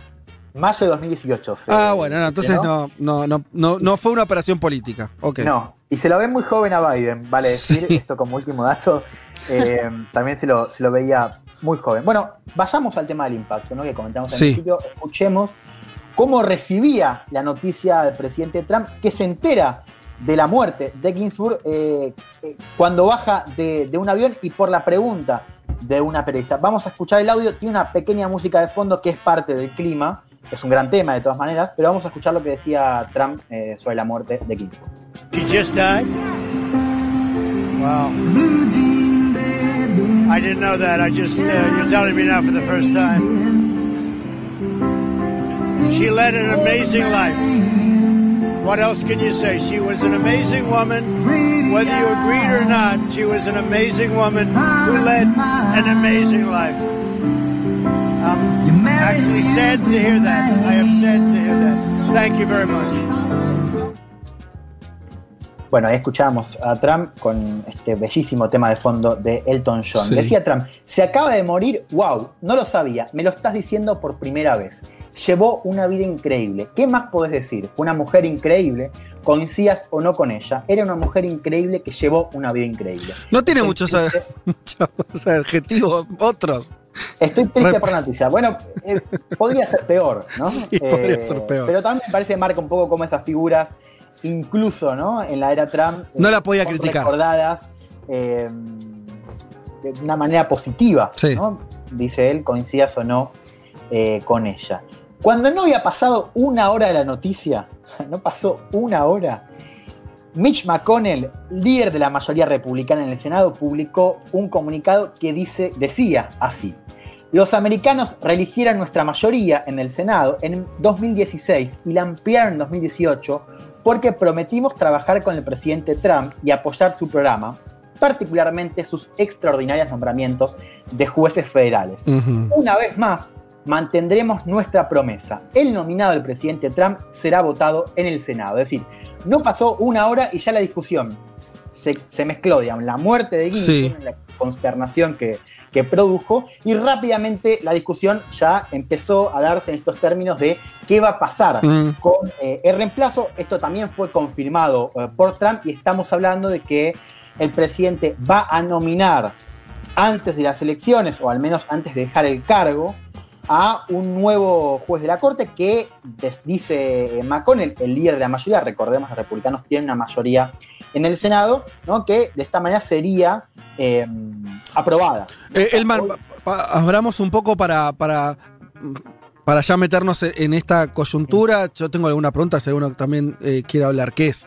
Eh, primera pregunta. Eh, vi por ahí que algunos republicanos no estaban tan dispuestos a hacer algo que esto no es tan que, que otras veces no se hizo, que es cuando un presidente está a punto de someterse a elecciones, no dejarlo que ponga un juez de la corte y retrasar la votación. Vi que algunos republicanos estaban en duda. ¿Esto es así? ¿Es un bloque súper cerrado y que va a pasar por, como por un caño? ¿Cómo es? A ver, te me adelantaste un poco, pero te voy a responder ahora. los demócratas necesitan cuatro votos, cuatro senadores que en el caso de llegar a la votación voten en contra. Hoy se habla de tres posibles senadores republicanos. Uno es Mitt Romney, ¿no? que fue candidato contra Obama en 2012 y que ya votó, ya rompió la línea partidaria contra Trump en el juicio del impeachment. Mm. Las otras dos son Susan Collins y Lisa Murkowski. Ahora, vos lo que tenés son más bien las declaraciones en las, las últimas semanas, últimos meses que le preguntaban, bueno, ¿qué pasa si hay un reemplazo ahora? ¿Vos Mm. vas a votar? ¿Qué pensás? Bueno, y ahí tenés estas declaraciones on the record diciendo, eh, me parece que lo mejor va a ser esperar a las elecciones. Por lo cual, lo que te digo es, hay que ver qué pasa ahora. Pero me está diciendo que están a uno. Si hay un republicano más que dice yo no lo voto, se cae. Yo primero quiero confirmar esos tres votos. Ah. Hoy no están. Ah, ok, ok. Aún así, Sí. hay que ver si se suma un cuarto. Y de todas maneras, hay que esperar a lo que pase el último día, porque acá está la presión y está la posibilidad de meter un nuevo juez de la Corte Suprema. Digo, no, me parece una pavada, sobre todo teniendo en cuenta que nos acercamos a una elección donde eh, eh, hay posibilidades de que gane Biden, lo cual digo, me parece que esto juega también no solo en las elecciones a nivel presidencial, sino también en las elecciones del Senado. Recordemos, nosotros ahora en noviembre vamos a tener una renovación del Senado, donde los que se juegan más bancas son los republicanos. Así que este es un tema de Mm. campaña electoral nacional, pero también en cada uno de esos estados donde los senadores se juegan la renovación y donde les van a preguntar, che, ¿cómo vas a votar vos si se vota eh, antes de la renovación del cargo? Por eso, Juan, digo, ¿te, te puedo hacer una? Porque leí que hubo como un mensaje de Ruth Bader Ginsburg eh, antes de su muerte, eh, valorando que sería mejor encontrar eh, su sucesión después de las elecciones. Digo, ¿cómo puede influir esto en el escenario electoral, visto y considerando que además es la posición que han tomado los demócratas? Eso que vos mencionás es interesante. El problema es que no está on the record. Esto es una entrevista de NPR, National Public Radio, que le hacen a la nieta de Ginsburg, donde ella Mm. dice, "An- o sea, estábamos hablando con mi abuela de, eh, de una posible muerte, digo, esto del, del- del- del- del legado que iba a dejar, y ella decía, en el caso de que yo me muera, quiero que eh, no, no- no se me reemplace en un año electoral. ¿no? Insisto, eso no, no lo tenemos. Eh, on the record es, un- es algo que, que cuenta NPR, que es verídico. digamos, Tampoco, lo- lo puede tampoco me suena que los republicanos se van a ablandar por lo- los deseos post-mortem de la jueza, ¿no? No, pero hay una tradición también, Fede, a nivel político, de que en año electoral Sí, sí, eso no se suelen hacer estas cosas que quiere hacer Donald Trump. Es impresionante esto, podemos abrir todavía un poco más ahora ya el lente, si quieren, respecto Sí. a la jueza es. Es impresionante cómo, en, porque Trump en esta coyuntura, ¿cómo está? Trump está con, con todos los problemas de la pandemia y de la economía, con unas encuestas que yo decía recién, no sé Juan si vos tenés algo más fino de lo que comenté yo, pero está muy mal. No solamente las encuestas que lo... eh, encuesta de popularidad o de voto a nivel nacional, o sea, no por el colegio electoral donde le da varios puntos abajo de Biden, sino yo te leía la que era del Financial Times que hace la cuenta por estados, o sea, efectivamente cómo saldría la elección de los que eligen después al presidente de Estados Unidos, que son eh, los que participan en el colegio electoral, y da todavía peor, una diferencia muy abultada. Aún así, y esto es lo que yo quiero traer, es, aún así Trump, que en- por ahí a cualquier otro presidente esto lo dejaría fuera de la cancha, ¿no? Estaría un tipo con la toalla tirada. Eh, los republicanos le responden. eh, genera la sensación de que está dando pelea y que la cosa no está terminada. O sea, es medio impresionante. Porque los números fríos son muy malos. Sí, eh, pero es lo que decíamos eh, hace un par de semanas. Eh, no podemos dar a Trump por muerto y me parece que esto suma una capa más de incertidumbre. Digo, el escenario está abierto. Es cierto que hoy los números no le dan bien, pero bueno, hay que ver cómo juega esto. ¿no? Acá me parece que la clave para pensar cómo entra es que esto cambia el, el foco de discusión. ¿no? O sea, acá hay una ¿Cómo es eso? ¿Qué, es lo- qué es lo que cambia? a ver, las encuestas están diciendo algo muy claro, que es si el tema, si el tema que domina la campaña eh, o, o el tema principal para los votantes es el coronavirus, Trump pierde. Bien. Trump gana cuando, cuando cambia el eje. Que nosotros pensábamos que el eje era, que se puede combinar, digo, no es excluyente, era los, la izquierda radical que tiene captada la fórmula demócrata que está rompiendo las ciudades del interior. De vuelta, decías, bueno, de vuelta, de vuelta, tiene- de vuelta. ¿Cómo? nosotros decíamos que una posibilidad de cambiar el eje de discusión era enfocar en esto de los destrozos que se están dando después de las protestas que vimos de Sí. Floyd y después eh, de Blake, ¿no? Eh, que, digamos, daban cuenta de imágenes de saqueos, de Mm. asesinatos y demás, ¿no? Que era un El poco miedo al caos, decís vos. El miedo al Claro. caos. De la Eh, ley de orden, que no sabíamos cómo, Sí. se, cómo iba a, a repercutir, pero bueno, era una posibilidad de cambiar el eje. Ahora lo que Trump está ganando es otra posibilidad, donde además se puede estar en la ofensiva. Es votame para meter un juez más. Digo, cuando digo votame es claramente les está diciendo a eh, el electorado conservador que esa promesa fue importante en Mm. 2016. Ahora voy a contar un poco el espejo. Lo que quiero decir con esto es que no está claro para qué lado va a jugar, porque lo cierto es que también puede movilizar votos progresistas, ¿no? Gente que quizás no iba a votar, Sí. por Biden, no sé, porque, porque Sí. no eh, le entusiasmaba mucho y ahora dice, bueno, esta elección sí realmente es importante. Yo decía, se agrega un ingrediente más, ¿no? que es la posibilidad de cambiar el balance de la Cámara o de generar una super mayoría conservadora de acá a las próximas generaciones, las próximas décadas. Eh, hay una cosa que yo, bien, de, lecturas que uno va haciendo de distintos medios, distintos personajes.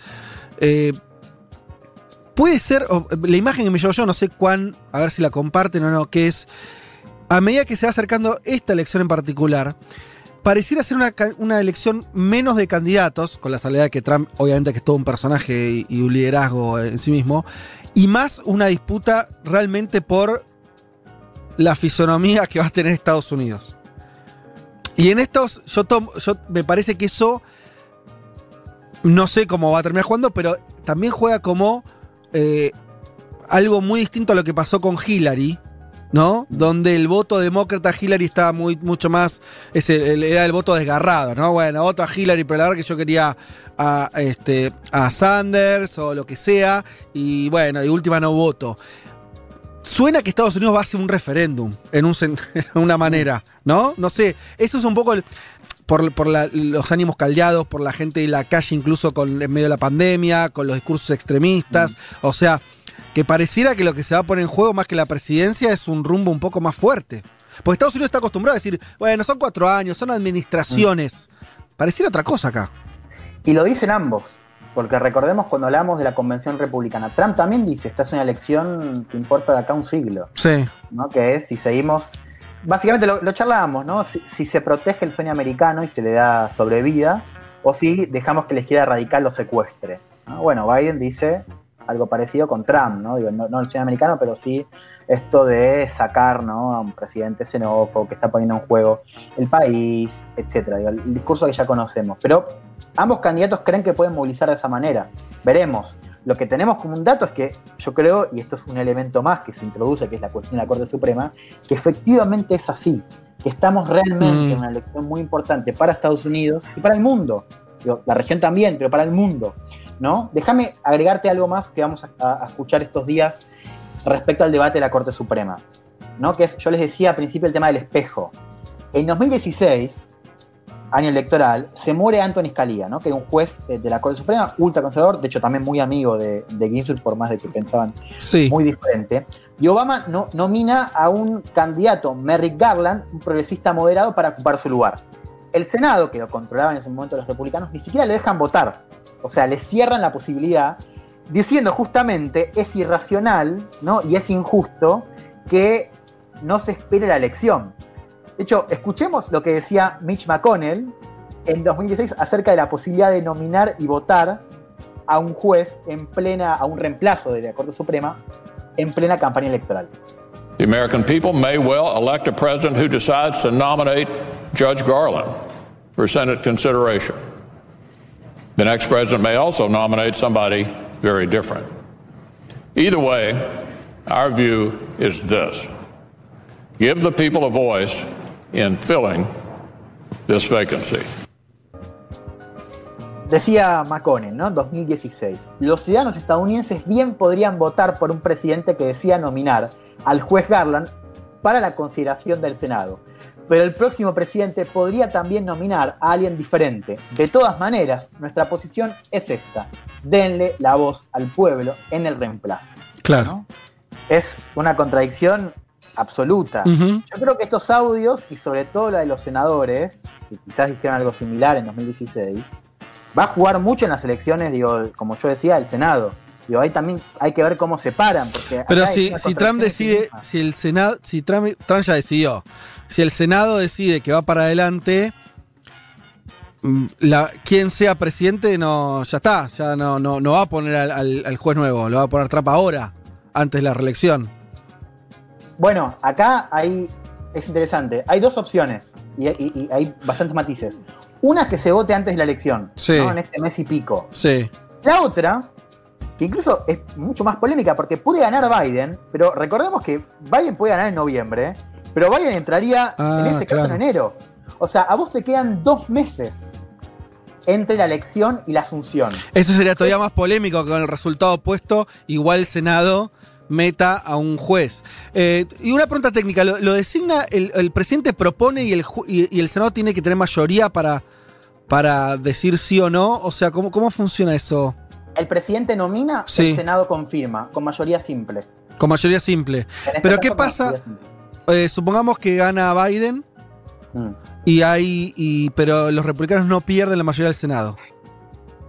O sea, tenés el Senado de un signo y el presidente de otro. Bueno, ahí va, va a haber que buscar consenso. Ah, Ahora, ok. eh, pero, pero eso en el caso de que ellos no decidan, o sea, Sí, sí, sí, sí. menciono la segunda opción, claro, sí, o sea, eso podría suceder. Ahora, eh, lo que dicen Trump, lo que dice Macron y los que dicen los números es que es muy probable que ese voto suceda.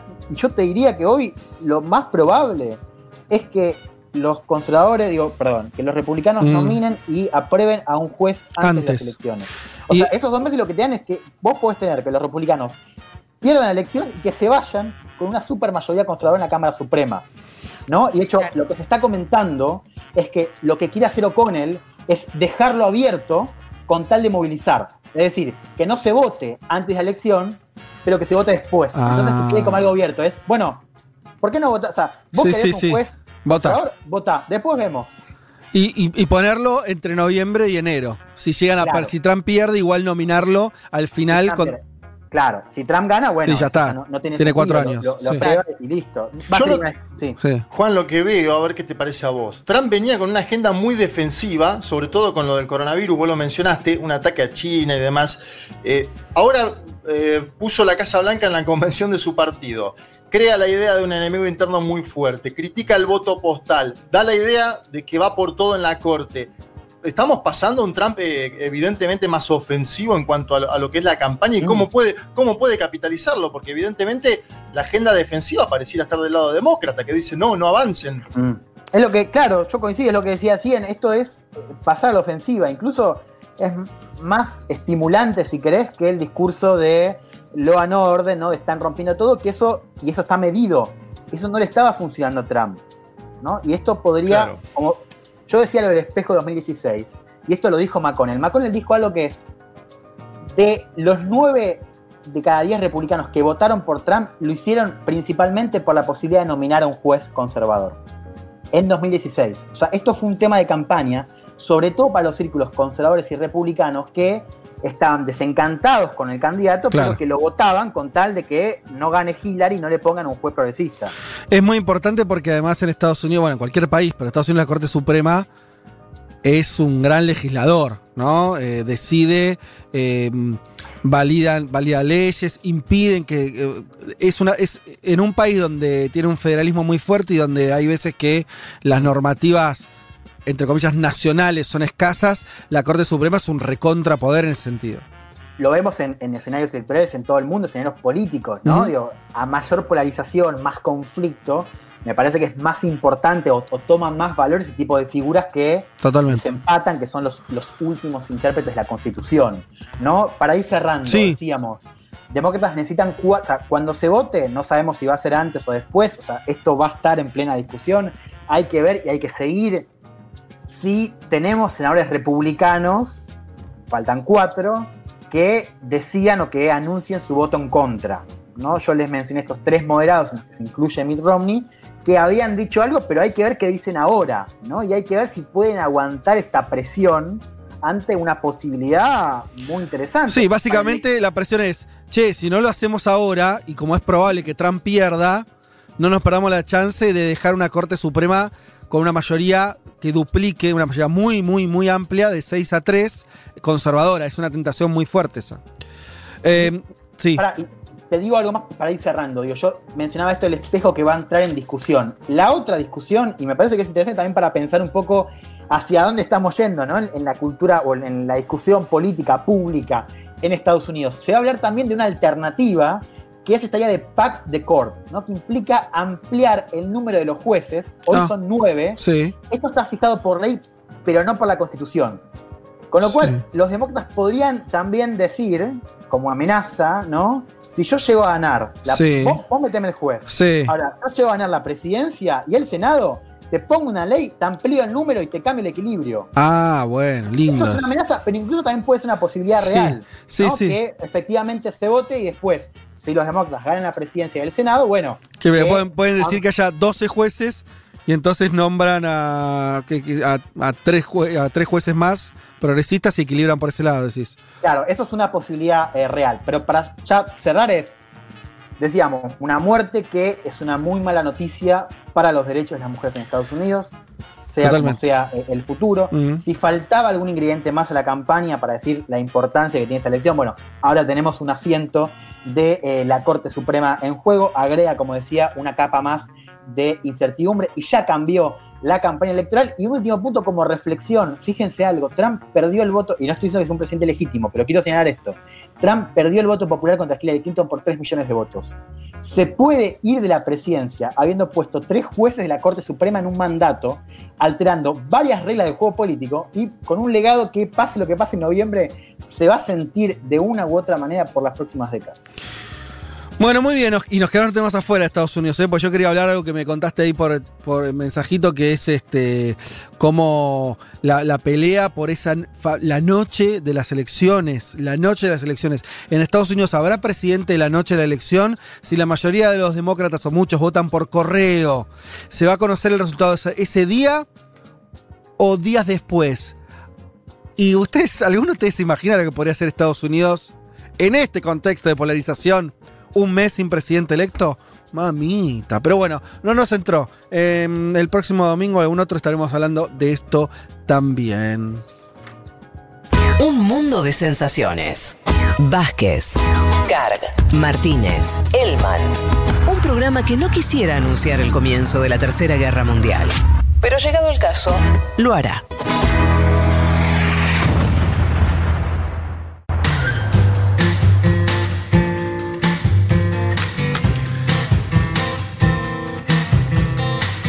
Algunos mensajes nos decían, ¿y no van a hablar de lo que pasó en Barbados esta semana? ¿No van a hablar que anunció que iba a pasar a ser una república y por lo tanto iba a dejar de reconocer a, a la reina de Inglaterra, del Reino Unido, como su jefa de Estado? Sí, pero lo vamos a encarar de esta manera.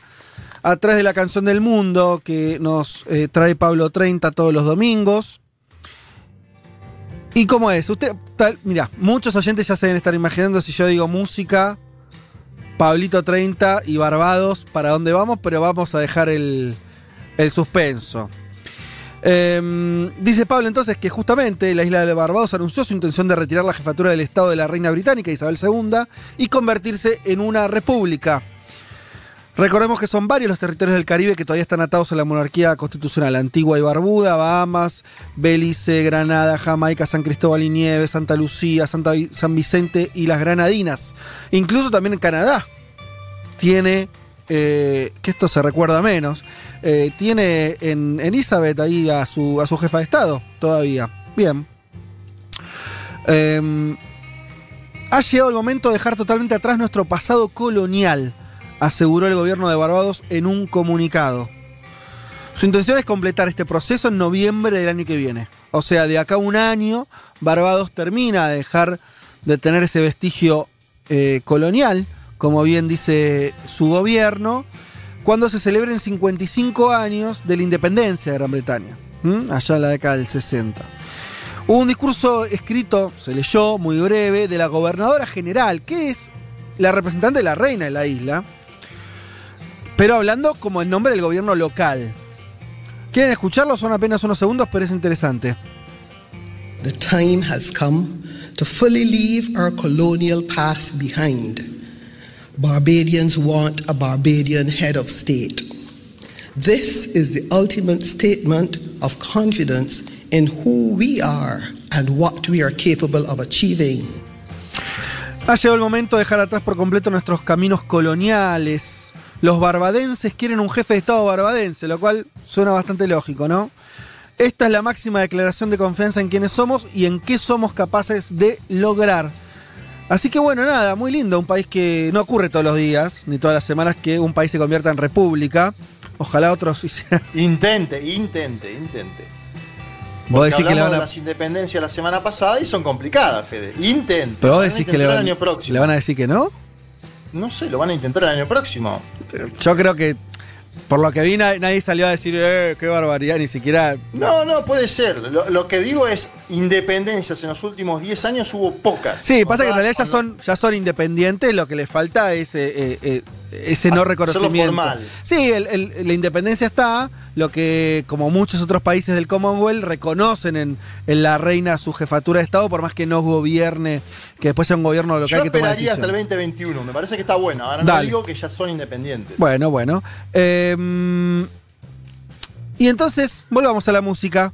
Si hay que pensar en, Bar- en la isla Barbados, en música, en reinas, bueno, el nombre es más o menos obvio. Estamos hablando de Rihanna, ¿sí? Que mm, Robin Rihanna Fenty, ¿sí? Así su nombre completo, que nació en el 88, en St. Michael, Barbados. ¿sí? Hija de un contador y un un- de una contadora, perdón, y un supervisor de un almacén. De ahí nació eh, Rihanna y se convirtió en lo que es ahora, diríamos, la artista pop más importante de esta época, sin muchas dudas. De hecho, es la persona, la artista con más ventas digitales de todos los tiempos, ¿sí? Y, y bueno, siempre nombra a Madonna como su ídola, es su mayor influencia. Algunos dicen que es eso, la, mm, Madonna negra. Algunos la, califican así. Y eh, además, eh, entre ellas está esa misma idea de la reinvención, ¿no? Varias veces Rihanna volvió en estos 10, 15 años de, carrera muy al palo eh, a posicionarse y, a volver con algún disco y volver a, hacer un, un tremendo éxito. Y además es. Barbados es un país muy chiquito. Cuando esos países tienen una figura tan fuerte, es casi. casi no, es una embajadora y hasta algunos creen que tiene un peso eh, concreto, ¿no? En, en movidas, sobre todo, ahora hablaremos educativas y demás que, que hace ella eh, vinculadas con su país de origen. ¿sí? En el 2006 creó la Fundación Believe para ayudar a los niños con enfermedades terminales. También eh, hizo otra fundación en el 2012 en honor a sus abuelos para luchar contra el cáncer. eh, y de hecho financia el Centro de Medicina Nuclear en el Hospital Queen Elizabeth en Barbados. Mirá cómo se cruza todo ahí, ¿no? La, eh, Queen Elizabeth como nombre del hospital más importante, uno de los más importantes de Barbados. Y por otro lado, la, la vinculación con Rihanna. Y anunció también un programa de becas. Pero Pablito, además de todo esto, nos recuerda. Dice: ¿Ustedes se acuerdan? Año 2018, creo que fue. Un tweet que apareció de Rihanna hablándole a Macri, que le puso: Hey there, Mauricio Macri. What's your plan for Argentina to commit to Foundation Education? Eh, donde le preguntaba a nuestro pre- expresidente qué iba a hacer con la educación, porque ella estaba haciendo esos tweets eh, hablándole a distintos presidentes de distintos países, como presionándolo para que haya más presupuesto educativo. Fue un, tuit famoso en su momento en nuestro país. Si les parece y sin mayores preámbulos, vamos a escuchar un tema que pff, lo habrán escuchado millones de veces, uno de los grandes hits de Rihanna. Vamos a escuchar Work, que lo hizo con... Ahí va. Nada más y nada menos que Drake. Vamos a escuchar este temazo y volvemos.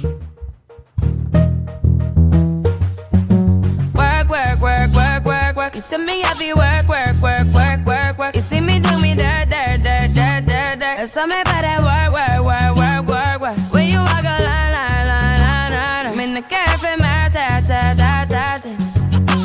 Drive me a deserting. No time to have you lurking. You make a back, now you don't like it. You know I dealt with you the nicest. Nobody touched me in the right. Algo huele a podrido en Dinamarca. Bueno, en todo el primer mundo. Federico Vázquez, Juan Manuel Carr, Leticia Martínez y Juan Elman. Un mundo de sensaciones.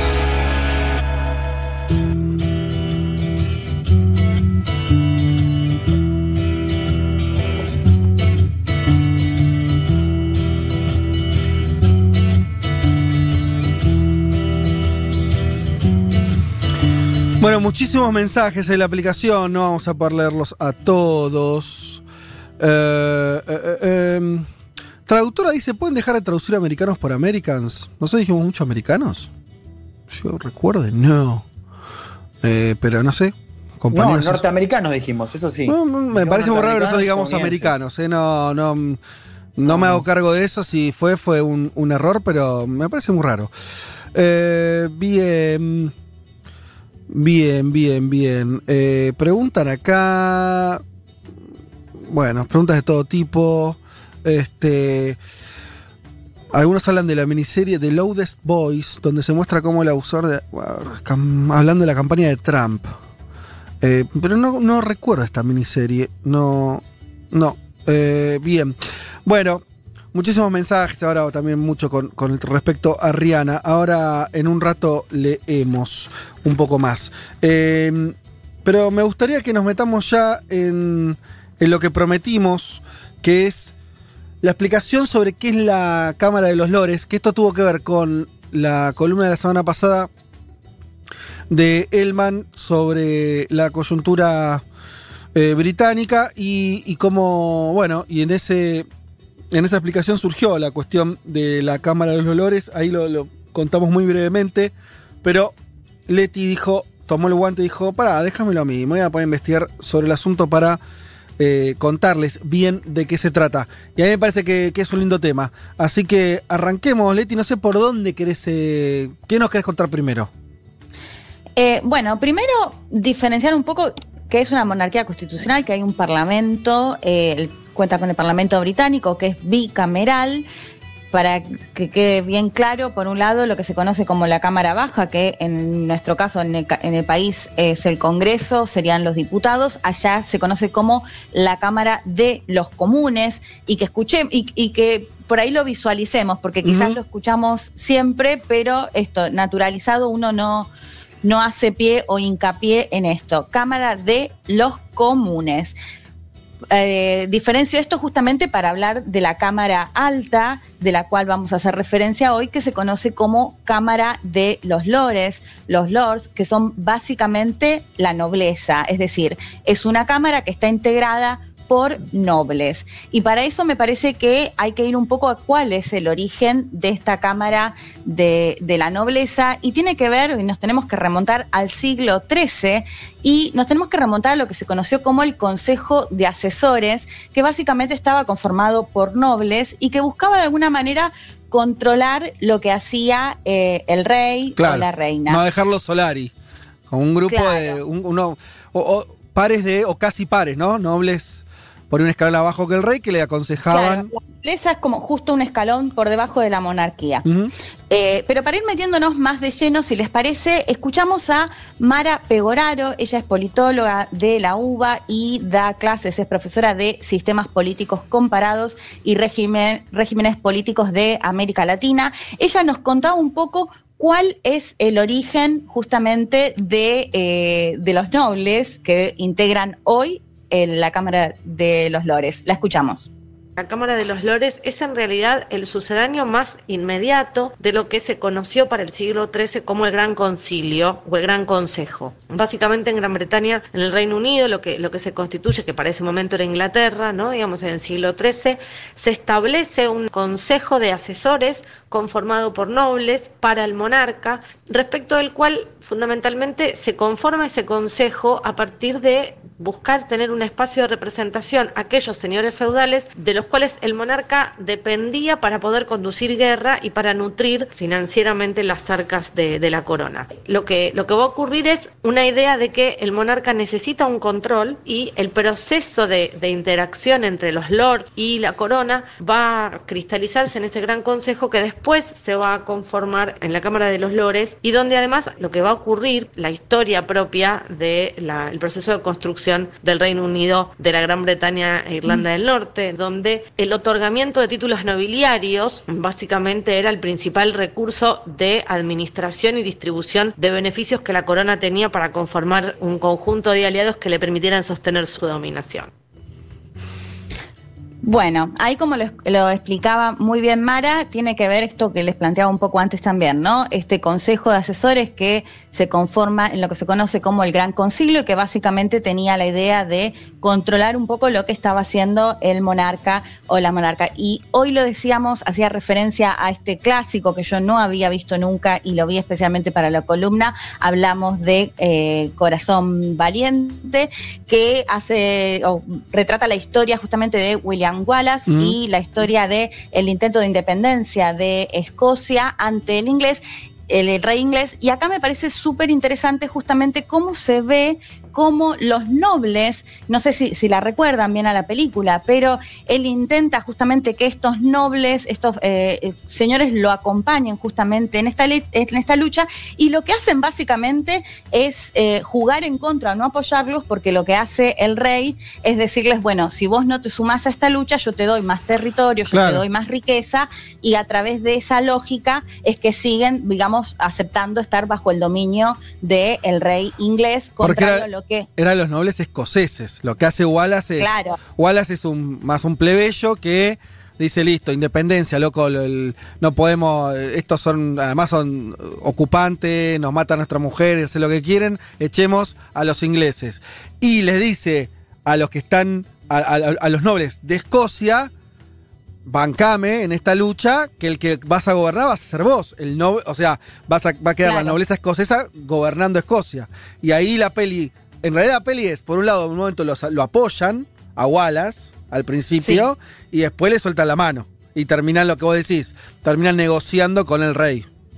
Totalmente, y de hecho vos decías que él era plebeyo, es verdad, y en un momento se ve que le dan como la categoría de ser, que también, sí. si bien no es lo mismo que ser, eh, que, que, tener otra categoría o ser un noble sí. como era el resto de los que se muestran ahí, también de alguna manera como legitimando mm. su lucha o reconociéndolo, le dan ese cargo. Bueno, lo que me contaba Mara es, esto lo, va a generar que cuatro siglos después se conforme justamente la Cámara de los Lores, que básicamente tiene su origen en estos consejos sí. de asesores que se daban eh, durante los, todos los siglos anteriores. Para ir conociendo un poco más de cerca quiénes son y cómo se integra actualmente eh, esta Cámara, hay que decir que en este momento hay 700, eh, 788 miembros, no tiene un número fijo, esto va variando, y llegó a tener en la década del 90 1.164 miembros, o sea, un número importante, eh, y que bueno, que básicamente tenía, tenía, tiene que ver con conservar el rol, ese espacio de distribución y de beneficios que lo veíamos claramente en la película con respecto a, al rey. Pero ahora, si les parece, volvemos a escuchar a Mara eh, Pegoraro, como les decía, politóloga y profe de sistemas políticos eh, comparados y regímenes políticos de América Latina, que ella nos contaba cómo se compone, porque es súper interesante. Hay lores que son espirituales y lores considerados más terrenales. Espirituales y terrenales, me encanta.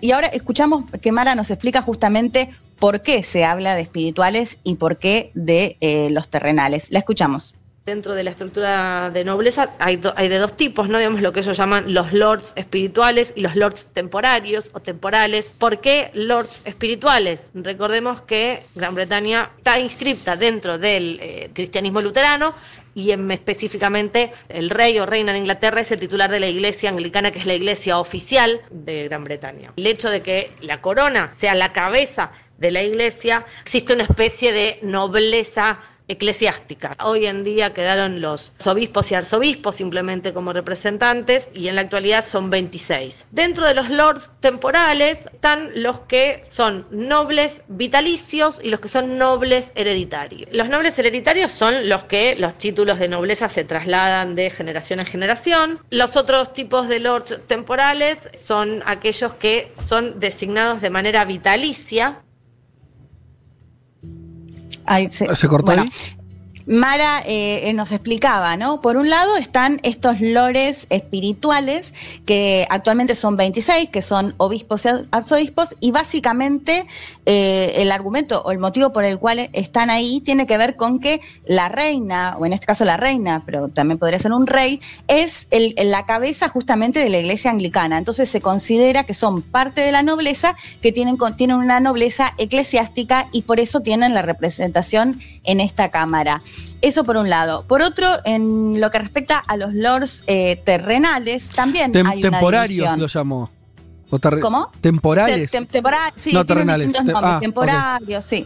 Eh, hace referencia, hay dos divisiones también, los que son hereditarios, Sí. es decir, que imagínense que desde hace siglos que se eh, esto, los quienes integran la Cámara eh, de Lores es una cuestión hereditaria. Esto generó alguna polémica, sobre todo en, el Partido Laborista, que fue por ahí quizás uno de los más críticos con esta cuestión de que sea hereditario. Y lo que me contaba Mara es que para ella eh, la reforma más importante que se dio se dio en el 99 y justamente lo que se hizo fue limitar a 92 lords que puedan eh, ser hereditarios, digamos, que lo puedan heredar sus hijos o sus hijos. Hay el caso de algunas mujeres, muy pocas, hubo Mm. muy pocas mujeres, actualmente no, no hay ninguna, se me ¿No contaba ninguna? desde hace al menos Y eso que son cientos de miembros. Sí, llegó a ser 1100, 1100 y pico. No son 50. Ninguna No. mujer. Mirá vos, qué impresionante. Che, no, lo que me contaba sí. Mara es que igual hay algunos intentos de modificar eso, ahora lo vamos a ver. Hubo algunos intentos justamente de modernizar un poco esta Cámara. Bueno, en parte una de esas cuestiones tuvo que ver con al menos limitar a 92 cargos que pueden ser los hereditarios. Por otro lado están los vitalicios, que son aquellos que se nombra, que los nombra la reina, sobre todo a pedido del primer ministro, y esto también fue un poco una lavada de cara, si se quiere, Ajá. o modernizar un poco, decir, bueno, vos podés, sí, porque esto se puede dar en distintas áreas, en general tiene que ver más con, con una cuestión de, de una acción social o algo por el estilo, algo, alguien que se destaque y que por ese motivo el primer ministro decida eh, otorgarle justamente eh, este ser un noble, ¿no? Este título Sí. nobiliario. O sea, cuando decís, lo que está diciendo es, la mayoría ya no son hereditarios, no se lo trasladan a sus No. hijos y, los hijos a sus hijos, sino que es una potestad de la reina, como decíamos que se designaba a los jueces de la Corte Suprema, son vitalicios. O sea, Claro. una que te nombran hasta que te morís sos eso, pero no lo trasladás a claro, tu familia. no es hereditario. Bien. Es decir, tenemos por un lado 26 que son eclesiásticos, son Sí. obispos, arzobispos.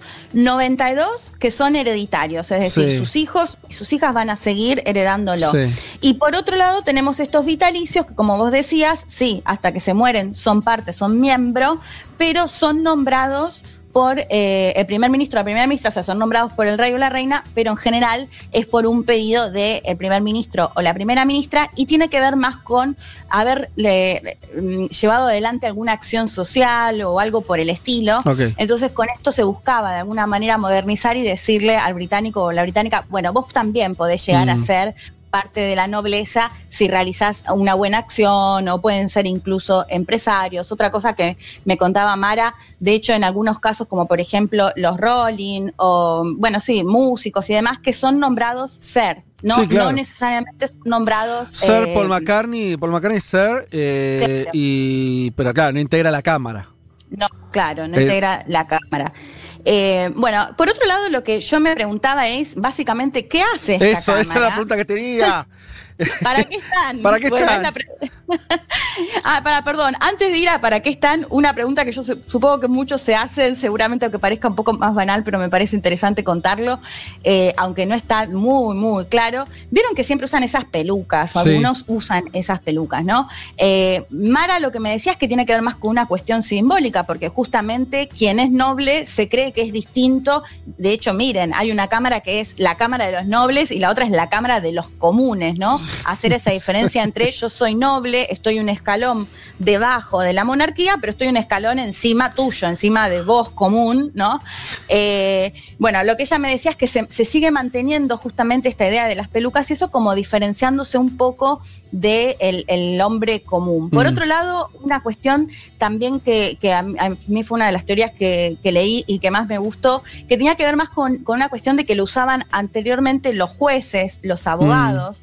Y sobre todo tenía que ver con la idea de que no sean reconocidos, ¿no? Que después no puedan llegar a, a sufrir algún tipo de venganza o algo por el estilo por alguna sentencia que, que podrían haber llegado a dar y que por ese motivo se usaban estas pelucas y Ah. bueno, como mantienen un montón justamente, de hecho están ahí Sí. por una cuestión más tradicional e histórica, lo siguen manteniendo. Pero ahora sí, si les parece, ya el último audio que escuchamos de Mara Pegoraro, que nos contaba cuáles son actualmente eh, las tareas de estos lords en la Cámara Británica. La escuchamos. Cámara de los Lores no conserva poder legiferante, pierde poder de asesoría. Está organizada hoy en día en 15 mm, comités especiales. En algunos casos, los lords, por supuesto, pueden formar parte de partidos políticos. Existe una representación partidista al interior de la Cámara de los Lores. En algunos casos hay algunas, algunas experiencias de eh, lores lords que han integrado gabinetes parlamentarios en Gran Bretaña, siempre con a cargo de carteras muy menores, pero no obstante, algunos lords conservan esta idea de que son expertos en ciertas materias, que tienen un nivel de capital social que les permite colaborar, ¿no? digamos, en el desarrollo de negociaciones políticas de alto nivel. Los títulos nobiliarios históricamente fueron una, una prebenda y hoy en día, si bien no son una prebenda política, todavía funcionan como un mecanismo para suavizar tensiones y para que la corona conserve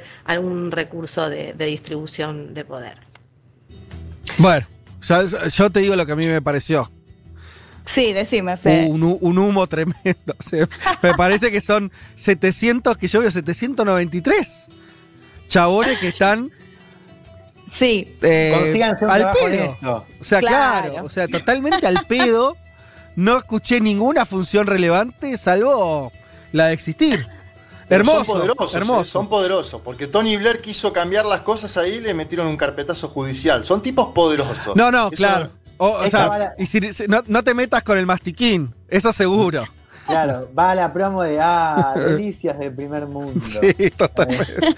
¿Qué, qué decís, Bueno, Leti? eso, básicamente, de hecho, Sí. lo que hacen es tratar, por ejemplo, los títulos nobiliarios. Como decía Juan Masí, tienen algún otro poder, porque de hecho se cree que hay algunas cuestiones como que ellos saben más que el resto, ¿no? Con algunas cuestiones que las pueden llegar a tratar solo ellos por ser parte de la nobleza. Eh, Mara lo que me contaba es que hasta el 2009, cuando se conformó la Corte Suprema del Reino Unido, ellos formaban parte, sí, tenían un rol mucho más eh, relevante, a mi ver, que tenía que ver con ser la última instancia de apelación judicial. Y para eso es interesante recordar eh, cuando el dictador Augusto Pinochet viajó a Europa y un muy joven eh, juez Baltasar Garzón emitió una orden Sí. de arresto y toda esa situación que terminó estando bastante tiempo en el Reino Unido, internado y demás, fue la Cámara de los Lores la que eh, justamente apeló, porque se revocó lo que se había decidido de considerar que, eh, lo que había considerado el Tribunal Británico, de que Pinochet gozaba de cierta inmunidad porque en ese momento era senador. Mm. O sea, fue una, una decisión importante, de hecho después ahí Pinochet llorando y toda una Sí. situación que se dio después de la decisión de los Lores, pero bueno, o sea, perdón, esto no, me perdí, me perdí. Los lores que decidieron que tenía inmunidad Pinochet o que no tenía. que no, Ah. revocaron justamente esa decisión que, Ah, se había, mirá. que se había llevado adelante del tribunal. Pero bueno, esto hasta el 2009, que como me contaba Mara, se conformó finalmente la Corte Suprema del Reino Unido y ahí pierde también eh, esa capacidad justamente de ser la última instancia de apelación. O sea, me parece que ahí es justamente uno de Mm. los últimos... eh, cuestiones más relevantes que deja de hacer esta Cámara de eh, los Lores. A ver, hay lo que me, remarcaba mucho Mara y a mí me parece que es muy interesante, ella me decía, uno no puede dejar de ver el Reino Unido o el Parlamento y demás si no lo acompaña justamente de cómo se fue dando todo históricamente y que para los latinoamericanos y las latinoamericanas realmente es muy difícil poder comprender que exista una Cámara que básicamente tiene tradiciones de cuatro o cinco siglos eh, atrás, ¿no? Eso nos cuesta muchísimo. Pero bueno, se, llevan adelante algunas cuestiones más que se intentan modernizar, de hecho se han modificado algunas situaciones, incluso esto que me decía de las mujeres, que se está viendo qué se puede llegar a hacer.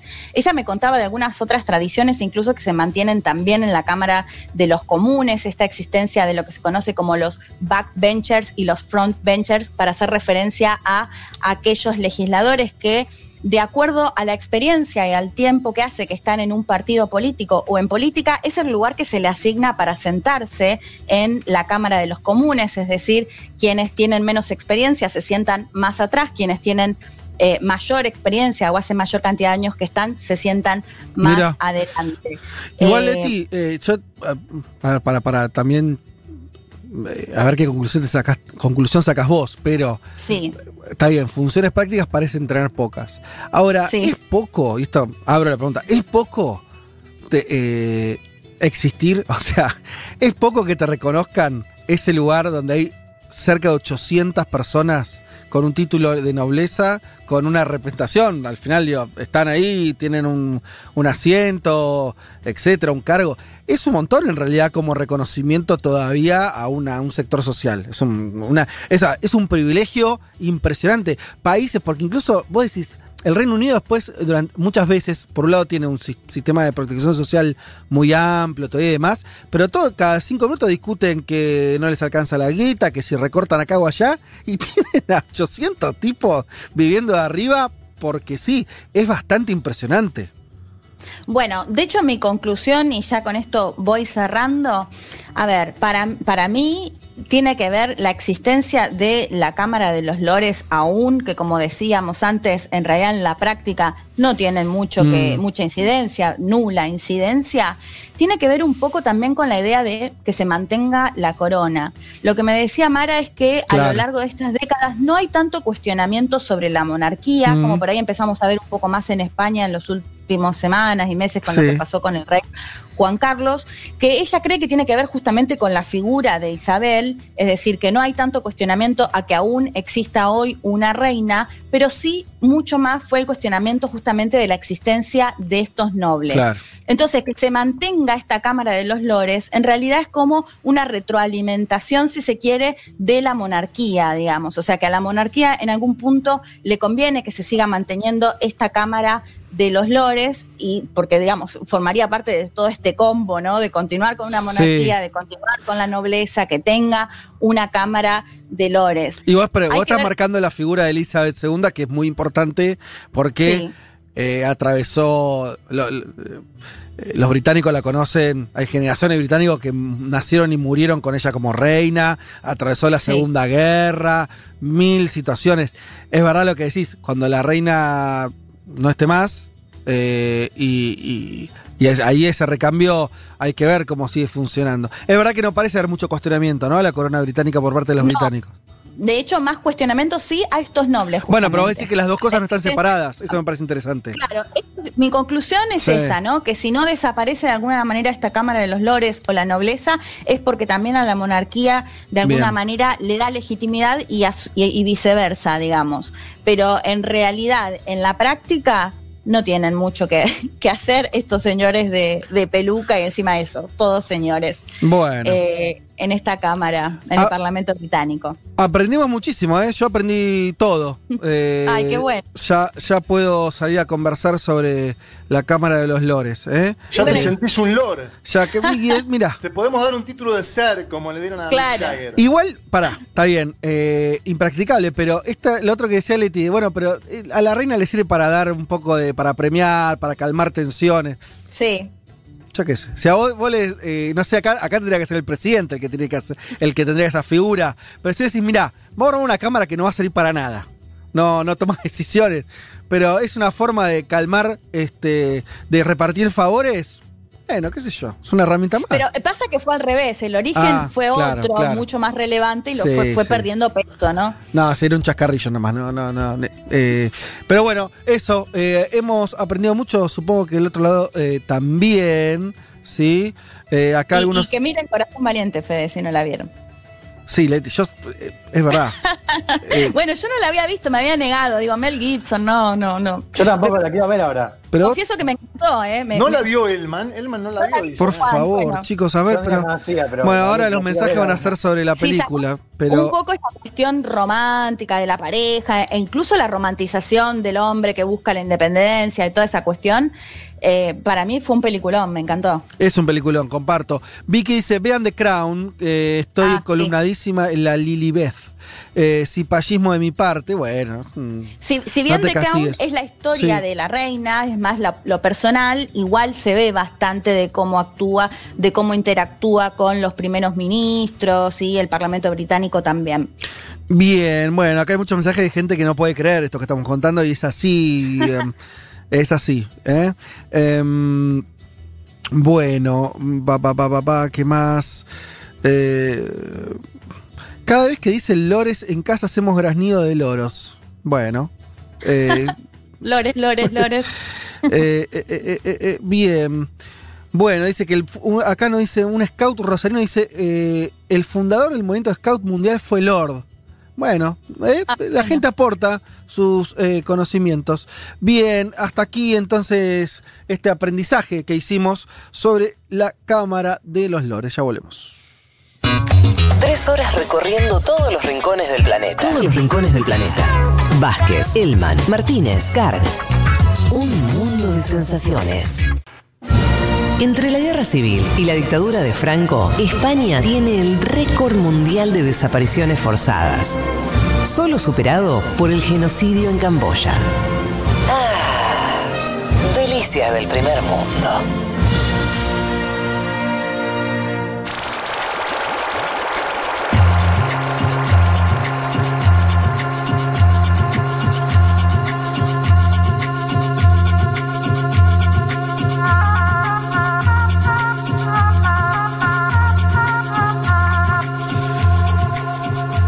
Ya nos metemos con Bolivia, lo otro que prometimos hablar en profundidad de acá hasta las 3 de la tarde. Antes de eso, volviendo un segundito a la columna de Leti, hay muchos el, oyentes en la aplicación preguntando si los lores cobran. Sí, cobran. No Ah. está del todo claro cuánto cobran y demás, pero cobran. ¿Cómo está Algunos, claro? eh, me decía Mara que renunciaron a su dieta justamente por este cuestionamiento. Algunos decían los planeros, choriplaneros británicos, o no sé cómo Sí. le llamaban, me dio mucha gracia. Sí, cobran. Y una aclaración que hago: no hay mujeres eh, que hayan heredado el cargo, sí hay mujeres eh, vitalicias. Ok, claro, claro, está bien. Porque, pero bueno, sí cobran. porque Para los indignados e indignadas, in- Sí. indígnense No sé. totalmente porque sí cobran. no, no- no hay mujeres hereditarias porque Hal debe heredar el hijo varón y toda esa Claro. historia, claro. Bien. Pero los que son designados a De- dedo por la. sí. Claro, hay mujeres ahí. Eh, bien, eso igual no, no, no quita que sea. Esto claro, ¿eh? Eh, esto. no, que sea mujeres no quita que sea totalmente injusto igual. Digo, la Cámara esa no, no, no- no es democrática. Ni, o sea. Eh, no, no lo mejora, a mi modo de entender, es lo más mínimo que haya mujeres. Quiero decir, porque el punto no es ese, sino cómo llegás Ah, ahí. Y es ¿no? más mínimo, porque si ves cualquier imagen son todos hombres, o sea, No, muy mínimo, muy reducido el número. Y si fueran todas mujeres sería igual de, de- de- de antidemocrático, la esencia, eso. Pero bueno, eh, no deja de ser obviamente un dato. Che, eh, bueno, decía entonces acá, había, ah, había un mensaje que quería leer. Nos dicen desde Suiza, gente, ¿por qué los gobiernos, dice Negro Helvético, nos escribe, ¿Por qué los gobiernos internacionales no asumen que esta situación del COVID-19 va para tres años con vacuna incluida? En el asilo donde trabajo, la sociedad y el gobierno suizo lo estamos asumiendo. Es una mierda, pero real. Mejorar los contextos sociales es el camino. Mirá, negro helvético, lo de los tres años me produce eh, temor. No, pero igual hablamos acá de que esto, al menos hasta el año que viene, casi entero lo va a comer. Dijimos 2020, 2021, lo que agrega el oyente suizo es otro año, 2022. No, no. Pero el año que viene va a ser marcado por la vacuna y la vacuna se va a ir dando de acuerdo a, a la edad Sí. de los pacientes. O sea, de- No, no va a ser, no va a ser, eh, no es que el 2 de enero estamos todos vacunados. Ni, no, ni en abril. En abril empiezan los mayores de 65, de acuerdo a. ¿Por los- qué, los por qué, por qué abril? ¿Por qué abril, Juan? No, yo, Juanma? yo- y porque eh, yo lo, lo más serio que leo es abril. Si querés te digo que Donald Trump dice que va a vacunar en noviembre o que Nicolás Maduro dice que va a vacunar en noviembre, pero bueno. Traigamos, traigamos la vacuna rusa, traigamos la vacuna rusa y listo, chicos, y ya fue. Bueno, hay- ya se anunció 400 millones de dosis para América Latina Por de esa eso. vacuna. México compró 32. ¿Qué, qué decías, Elman? No, que no es lo mismo afrontarlo con las cuentas públicas de Suiza y hace tres años que afrontarlo con otro tipo No, de, claro. de margen presupuestario, digo. Escépticos con, lo- con los fondos suizos. No, pero Afrontarlo igual. mentalmente, Sí. Si te dicen tres años, ya está. Yo ya me deprimo, no, no hago más nada, digo, me, me muero. Sí. No, no, mucho. Yo tomando lo que dice Negro Helvético con, con- con mejor eh, perspectiva, nos está diciendo de que las por ahí las secuelas, o sea, la, la pandemia con sus secuelas, ¿no? Puede Ah, durar un claro. tiempo y entonces que en ese, en ese, en todo ese proceso que puede llevar dos años más, entre la vacunación, ver si hay efectos secundarios, todo lo que está... todo- muchos están diciendo que la recuperación eco- económica también va a ser de largo plazo, no es que va a haber un rebote inmediato. Todo eso, eh, bueno, eh, esta- me gusta cómo termina, lo de mejorar los contextos sociales, ¿no? Como forma para, para ir pensando la, la pospandemia. Pero bueno, eh, bien, nada más quería leerlo porque tenemos ahí un oyente suizo, bueno, eh, este, queríamos Además de. Franco Bianco, que nos escucha siempre en Suiza. ¿eh? Por supuesto. Siempre Franco manda mensaje. El otro día escuché, está excelente Argentina Electrónica. Sí, muy, muy Excelente está. Cada vez mejor el programa. Bien, ¿les parece meternos entonces? eh, vayamos al altiplano y dediquémosle un tiempo importante del programa a hablar de Bolivia, porque también quiero que, que opinemos, ¿eh? acá discutamos un poquito, si es que tenemos alguna mirada distinta. Si te parece, Juanma, arrancá con, con lo que serían la- las novedades de esta semana respecto a todo lo que se desen- desencadenó a partir de la renuncia de Áñez, que entiendo que nuestra audiencia ya sabe que eso ocurrió, además vos lo comentaste particularmente. ¿Y, y quién más? Eh, ¿Alguno de ustedes dos también habló, Leti o Juan, de, de eso en la semana? Eh, pero bueno, la renuncia de Áñez y todo lo que desencadena eso en, en las elecciones. Sí, a ver, primero vamos a eh, hablar del miércoles, día miércoles en Bolivia. Apareció una encuesta que encendió las alarmas de quienes comandaron el golpe de Estado de noviembre del año 2019, ese golpe que terminó con Evo Morales en México, luego en la Argentina, y no fue un sondeo aislado, porque fue una mega encuesta de algo que se llama Tu Voto Cuenta. Tu Voto Cuenta es una alianza de 27 grandes entidades de ese país, ninguna masista, más bien todas del círculo de poder boliviano, menciono algunas como para que darle un contexto, la Universidad Mayor de San Andrés, los medios ANF, Herbol y El Diario, la Universidad Católica Boliviana, la Fundación Jubileo, la Asociación Nacional de Periodistas de Bolivia, es decir, todo un conglomerado que no es evista, que no es masista, muchos de los cuales denunciaron el año pasado la candidatura de Morales previo a la elección de octubre, tras la cual se dio el golpe de Estado, es la élite boliviana, es el círculo de poder de ese país, hicieron una encuesta muy grande de 16.000 personas, en general las encuestas que Mm. nos llegan Ah, son de 2.000, Sí, muestreo de grande. 3.000. Es un muestreo enorme, 16.000 Sí. personas y además con entrevistas telefónicas, eh, obviamente por el contexto de pandemia, pero con presenciales. Mm. Siempre las presenciales te agregan un plus. Y esa, encuesta ponía a Luis Arce Catacora, candidato del movimiento al socialismo y ex ministro de Economía de Evo Morales, con 40% de los votos válidos y 14 puntos de diferencia sobre Carlos Mesa, es decir, con posibilidades concretas de un triunfo en la primera vuelta. A esta altura, creo que las y los oyentes de un mundo de sensaciones ya se acordarán que en Bolivia la fórmula es 40% y 10 puntos de diferencia para triunfar sin balotage. Lo hablamos mucho el año pasado con las elecciones de octubre.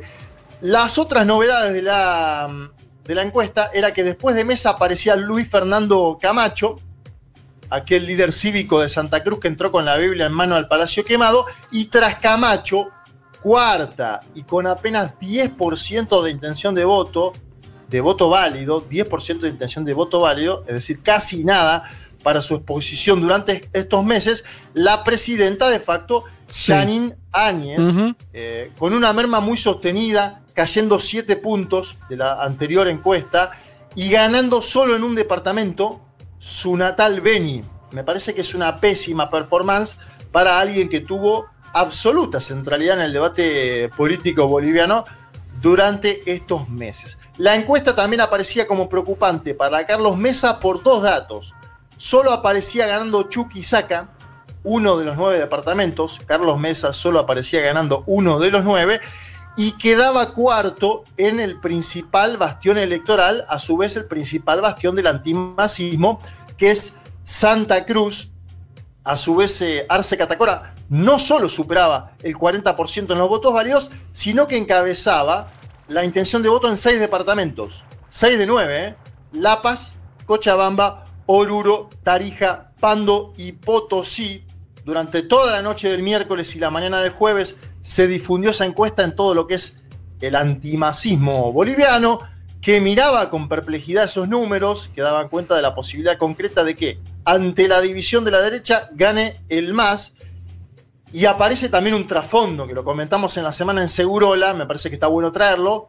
No se hace un golpe de Estado con toda la deslegitimación internacional que eso conlleva para que el MAS vuelva al gobierno campante meses después, luego de una división de la propia derecha. Me parece que ahí se empiezan a tomar decisiones en el poder fáctico boliviano y Áñez, Janine Áñez, toma una decisión que ya había anticipado Evo Morales como posibilidad meses atrás. Me acuerdo que lo debatimos en este programa.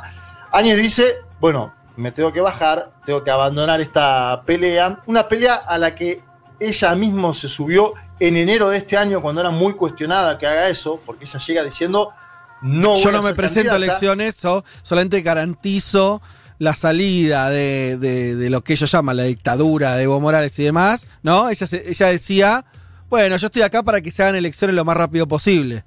Eh, Sí, y decía 90 días aparte. Sí, sí, decía, yo soy presidenta interina por 90 días, voy a convocar elecciones, no voy a ser candidata. Bueno, los 90 días no existen más porque ya vamos a ir llegando al año en que Áñez es eh, presidenta, pero cambió de opinión en enero y en enero hizo un lanzamiento a toda escala con Samuel Doria Medina. Samuel Doria Medina eh, había competido en otras elecciones con Evo Morales, es un peso pesado de la derecha boliviana. Es decir, Áñez tenía la intención de seguir en el cargo, esto es evidente. Eh, luego llegó el COVID, se aprovechó el COVID, lo fuimos contando acá.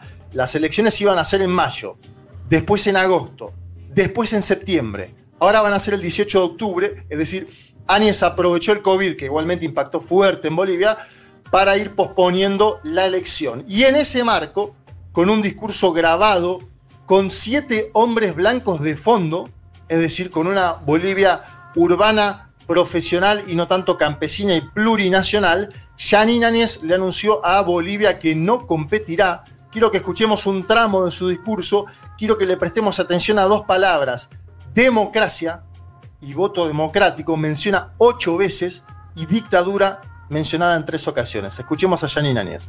Hoy dejo de lado mi candidatura a la presidencia de Bolivia para cuidar la democracia. No es un sacrificio, es un honor, porque lo hago ante el riesgo de que se divida el voto democrático entre varios candidatos y que a consecuencia de esa división el más acabe ganando la elección. Lo hago por la unidad de los que amamos la democracia. Lo hago para ayudar a la victoria de los que no queremos la dictadura. Y lo hago en homenaje a la lucha que ha sostenido el pueblo boliviano para que se vaya por siempre la dictadura. Si no nos unimos, vuelve Morales. Si no nos unimos, la democracia pierde. Si no nos unimos, la dictadura gana. En suma, hoy dejo de lado mi candidatura en homenaje a la libertad y a la democracia. Lo que está en juego en esta elección no es poca cosa. De verdad, está en juego la democracia en Bolivia. Necesitamos dejar de lado las diferencias que tenemos entre los bolivianos que amamos la democracia.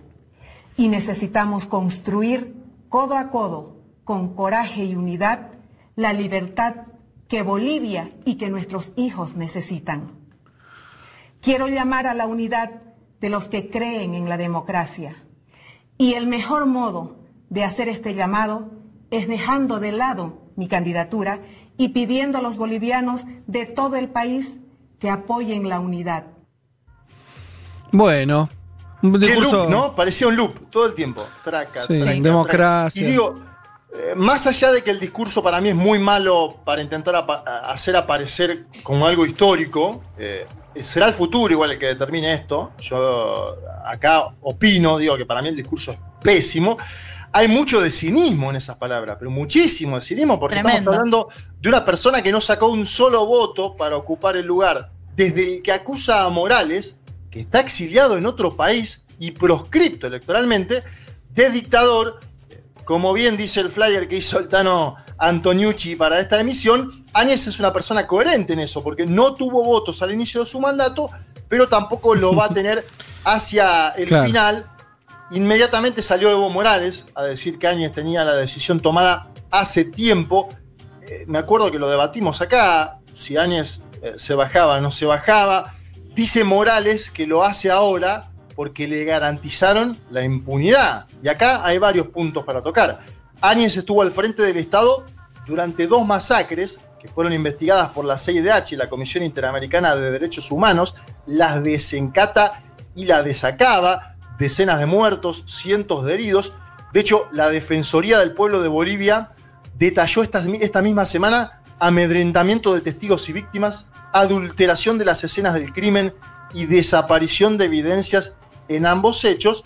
Y además, fe de compañeros, la administración de Áñez está involucrada en una investigación por compra de insumos médicos con sobreprecio durante la pandemia, una grave acusación además para una jefa de Estado cuyo país fue noticia, tristemente, por los cadáveres en las calles eh, de Cochabamba, de ciudadanos bolivianos que ni siquiera pudieron llegar a un hospital. Entonces hay especulaciones de una posible negociación de Janine Áñez con Carlos Mesa, segundo en las encuestas y favorito en cualquier escenario de balotage. Em, ¿qué, negociación? Bueno, que Áñez no sea juzgada cuando deje la presidencia por estos hechos. Y ahí lo traigo a Evo Morales. Evo Morales hizo un Zoom con vecinos del Alto el día después de la noticia. Eh, Áñez se bajó por la noche. Eh, y, y Evo Morales hace un Zoom el día después, el día viernes. Y ahí habla de impunidad y de ministerios dice que negoció Janine Áñez con Mesa. Quiero que escuchemos a el propio Evo Morales. Y ayer, la Áñez dice, va a apoyar a Carlos de Mesa. ¿Quién es Carlos de Mesa? Su vicepresidente de Gonzalo Sáenz Todos. Es un acuerdo de la mega coalición. Vuelve. Pero que yo tengo información, yo les decía a compañeros, algunos compañeros que me reunieron la semana pasada, era que, que el, va a haber segunda vuelta, cuando va a haber segunda vuelta, en segunda vuelta va a ganar Carlos de Mesa. Hay que negociar con Carlos de Mesa, decían ellos, los, los en el gobierno, que, nos que no nos procese y que nos dé ministerios. Pero este fin de semana, ayer, antes salió nuevas encuestas. Somos ganadores en la primera vuelta. Como somos ganadores en la primera vuelta, no, no, no. Ayer renuncia para que todo su voto se vaya a Carlos de Mesa. Bueno, sí, suena eh, lógico. Eh, a ver, más allá de que haya negociaciones reales o no, eh, me parece que la, bajada de Áñez respondía a una necesidad política muy clara. O sea, tenías la oferta dividida en tres de la, de la derecha o del antimacismo, Mesa, Áñez y Camacho. Tres y con el, con el, con el candidato del MAS midiendo 40 puntos, bueno, no, no, no resistía el menor análisis. Ese escenario me parece que era eh, Lógico. Y, lo otro que, te diría, no sé cómo lo ves, pero a mí me parece que las tres figuras, Mesa, Camaño, Camacho y Áñez, la que es la, por más que sea presidenta, la figura política más floja de los tres es ella.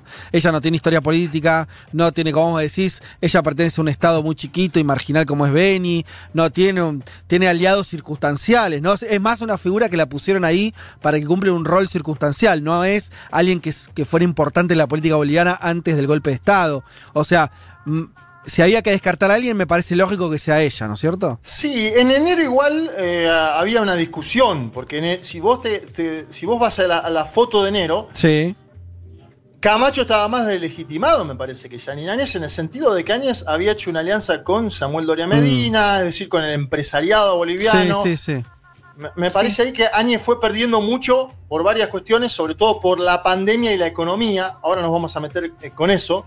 Eh, y en ese mismo, en ese, ahí, te dejo, Juancito, déjame entrar a, una cosita mínima. En ese mismo video, eh, Morales dice algo que hay que tener en cuenta. Eh, dice que tiene algunas personas todavía en las estructuras del Estado, a las cuales les dice que permanentemente hablen contra él para que nadie sospeche, una especie de topos del masismo, eso lo dice el propio Morales. Y dice que esas personas le dijeron que la instrucción de que Áñez se baje fue de Estados Unidos directamente. Hace tiempo viene diciendo esto Evo Morales, esto hay que decir que desde enero dice que el candidato natural de los Estados Unidos es Carlos de Mesa. Decime, Juan. No, eh, pregunta, en el, discurso ese, no nombra Mesa, ¿no? O sea, es como, se baja, dice que habla de apoyar la democracia contra la dictadura, pero no nombra a Mm. Carlos Mesa. Nombra a la unidad ella. Y, eso que vos decís es- está buenísimo porque el voto de Janine Áñez, esos 10 puntos, se van a dividir ahora. Es decir, en el propio masismo dicen se va a potenciar un poco la candidatura de Luis Fernando Camacho. Obviamente, lo que uno tendería a creer, faltando menos de un mes para la elección, es que haya un voto útil más grande hacia Carlos Mesa. Pero no, no, no, es interesante lo que decís vos y hay un cortocircuito evidente entre la presidenta de facto y el candidato presidencial Carlos Mesa, que igualmente saludó la decisión, obviamente porque lo favorece. Una de las personas que aparecía detrás, que nombrábamos antes, es Samuel Doria Medina, eh, eh, candidato a vice, empresario, uno de Sí. los empresarios más importantes de Bolivia. Sí. Doria Medina salió a hablar tras el anuncio y dijo básicamente esto que veníamos mencionando nosotros, que se bajaron por lo que pasó con la pandemia y con la crisis económica. Y atención, habla de que hay un sector de la población de Bolivia que estaba mejor con el MAS. Lo dice Samuel Doria Medina, quiero que lo escuchemos. A ver. Cuando comienza el proceso electoral, nadie se imaginaba siquiera que iba a llegar una pandemia con el sistema de salud más precario del continente. Hemos visto que países desarrollados, países que tienen un sistema de salud poderoso, ha llegado un momento que no podían atender a todos los enfermos. En nuestro país, con un sistema de salud muy débil, se ha hecho todo lo que estaba, eh, todo lo que era humanamente posible para poder atender, pero sabemos que hay gente que no ha podido tener atención, que ha fallecido. Entonces ese es un tema eh, que la gente no, no analiza y no dice, ah, no, 14 años no se invirtió en salud, sino en canchas. La gente reclama y dice, ¿por qué el gobierno no solucionó? Eh, lo mismo, con la pandemia eh, se tiene que parar la producción durante dos meses en todo el mundo, no solamente en nuestro país.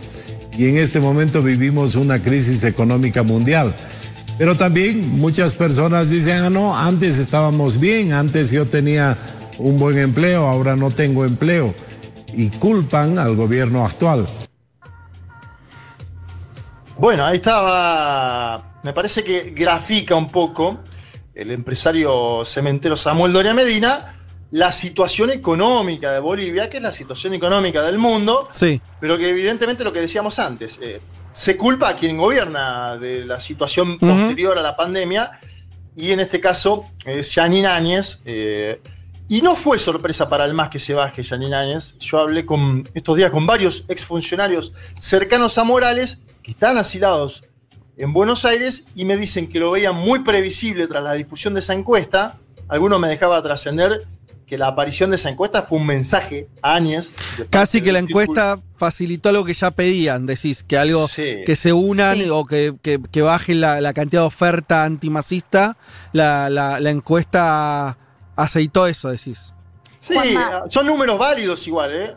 Te dejo, Leti. Son números verdaderos porque todas las encuestas dicen que Arce está entre 38 y 40 en votos válidos. Ahora, ahora te dejo, Leti. Una cosa que es la encuesta esta que vos nos estás contando, que hecha por el Círculo Rojo Boliviano, para decirlo rápido, son números muy parecidos a la encuesta que hizo la CELAC, nada que ver. Eh. CELAC, organismo, observatorio mm, de, la- de- de izquierda, El vinculado. progresismo, claro. Eh, y, y los números son muy parecidos, hecha hace un mes y medio. O sea, si yo tomo, si las dos están bien hechas, lo que parecería es que ese escenario es muy sólido. O sea, que lo, lo- lo que tiene Arce y lo que tiene la oposición está muy parecido desde julio hasta ahora. Lo cual Sí, es todo un dato también. Y hay una tercera encuesta, yo hablé con Alfredo, Alfredo el titular de la CELAC, Alfredo Salona Mancilla. Hay una tercera encuesta de Unitel que es muy parecida, es decir, todas las encuestas, de toda la orientación eh, Sí. ideológica de parte de los encuestadores, lo y sobre todo los titulares, dan algo muy parecido, que es que entre 38 y 40 puntos tiene Luis Arce eh, Catacora. Le- Leti quería dice- decir algo. Sí, Leti. No, lo que decía, eh, bueno, con respecto a lo que dijo Fede recién, que además esta de tu voto cuenta del círculo rojo de, de la oposición al MAS, si se quiere, que es muy representativa por la cantidad, creo que entrevistaron como casi 16 mil encuestados, o sea, es bastante superior el Sí. número al resto. Pero en realidad lo que yo quería decir era que a mí me pareció muy bueno el tuit de Evo Morales cuando se conoció justamente esta encuesta, que dijo algo así como eh, llamando a la humildad al recibir a las encuestas porque la derecha acecha y a las horas justamente Áñez anunció que se bajaba. Digo en base a esto que planteaba Juanma, de que desde el MAS ya sospechaban Mm. la, la posibilidad de que Áñez finalmente Claro. se baje. Sí, y yo lo que no dije antes, y me parece importante también, hay otra persona que es Tuto Quiroga, expresidente neoliberal, figura como candidato y tiene muy poco de intención de voto, tres puntos, pero se puede bajar también. Tuto Quiroga muy vinculado a Washington históricamente. Es poco, es poco lo que tiene Quiroga, pero me dicen lo va a vender ahora antes Muy de que se caro. siga- antes de que se siga licuando en un fenómeno de voto útil. Sí. Ya veremos. Ahora, ¿cuál es el discurso del MAS en Bolivia? Decir que el partido que gobernó 14 años es el único que puede garantizar hoy estabilidad social, económica y política. Quiero que escuchemos a Luis Arce Catacora en un panel que organizó la Internacional Progresista. Este viernes hubo un evento, habló Luis Arce y dijo que la clase media en Bolivia está cambiando. A ver, escuchemos. Y bueno, ahora eh, eh, estamos en el peor de los momentos. ¿Eso solo? Bueno, está bien. Ese fue sintético, Arce. Estamos al peor de los momentos. Bueno, tenía, tenía 20 segundos donde él dice que la Sí. clase media. Muy sobrio, muy Se- sobrio. La, la clase media. La clase media que pidió un cambio de gobierno Sí. hoy está en otro sentido. Y decía incluso Ajá. algunos que se creyeron lo de la dictadura, hoy ya no creen que el gobierno de Evo Morales era una dictadura. Esto es parte también de una construcción mediática que hubo. Y, y- y es interesante porque en algún punto empalma con lo que decía Doria Medina antes, del Mm. impacto económico que erosiona la imagen de Janine Áñez.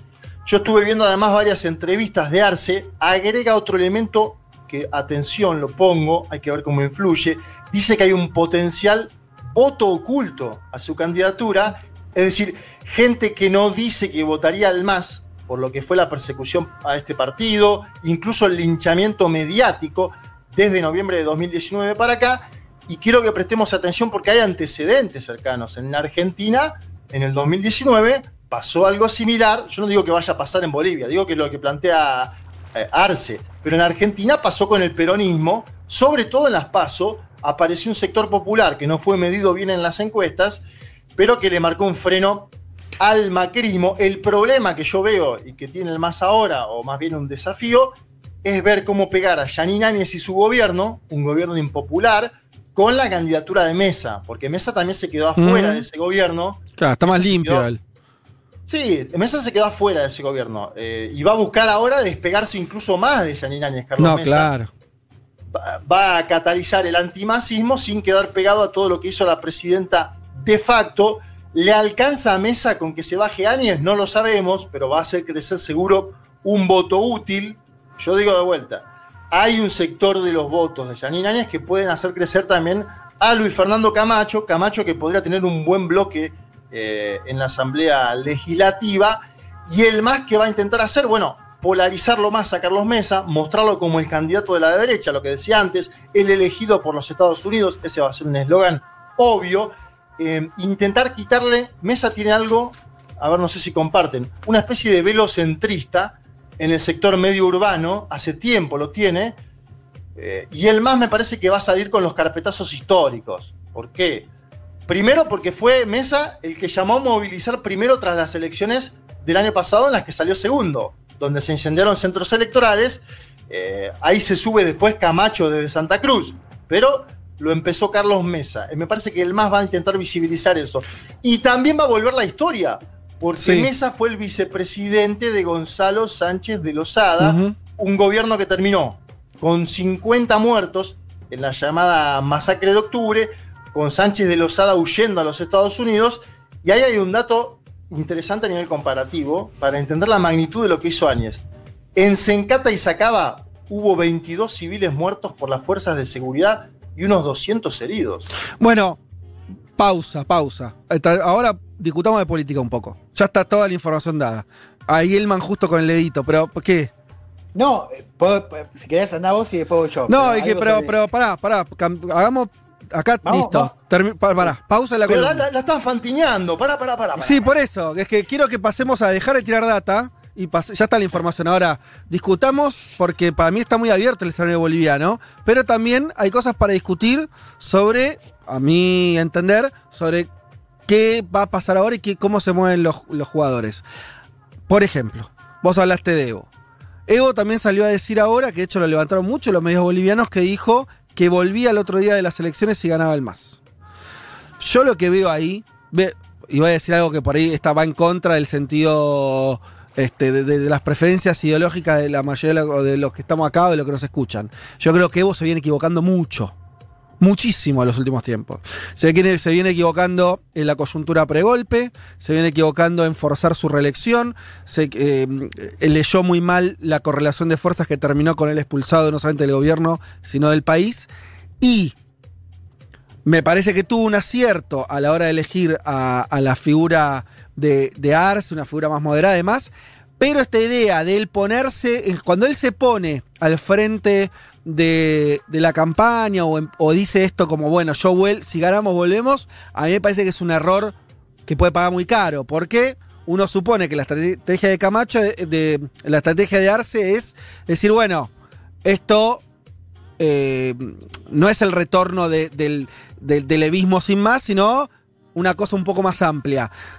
Tengo, tengo, o sea, me, me parece que estas- estas movidas son medio contradictorias en ese sentido. En un escenario que es que se va a definir por muy poco, ¿no? Porque si las chances de darse ganar en primera vuelta están ahí. Entonces cualquier error en ese sentido me parece que lo puede pagar caro. Eso tiro como una creo, cosa. Lo que, lo que creo de eso me parece que acertás en decir.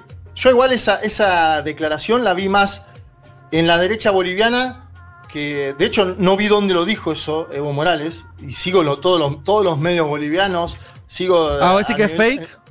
¿Cómo? ¿Vos decís que es fake news? No, no digo que sea fake news, Ah. digo que por ahí lo dijo en algún lado. Todos los medios Eh, bueno, bolivianos sí. de la derecha lo salieron a levantar. Y no, lo vi en el, no lo vi en el Twitter de Evo Morales, no lo vi en los YouTube que hace Evo Morales, Sí. en el entero el del Alto. Me parece sospechoso.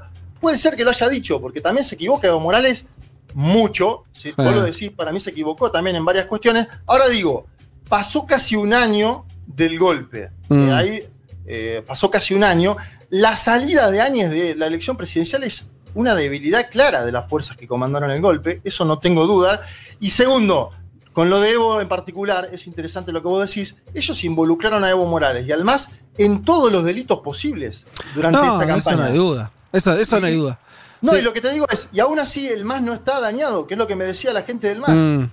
Me decían, mira, lo, quieren, lo quisieron culpar por los bloqueos que los terminó haciendo la COP. Lo quisieron culpar por un estupro. Dijeron que estaba detrás de las quemas de antenas del 5G. Me dicen, y eso no impacta en el voto, en el 40%, 38, Mm. 37. Es decir, hay algo ahí. Sí, sí, un voto duro, de impactar. Yo creo que claramente. Yo creo que eso rubrica lo que dice Fede igual, ¿eh?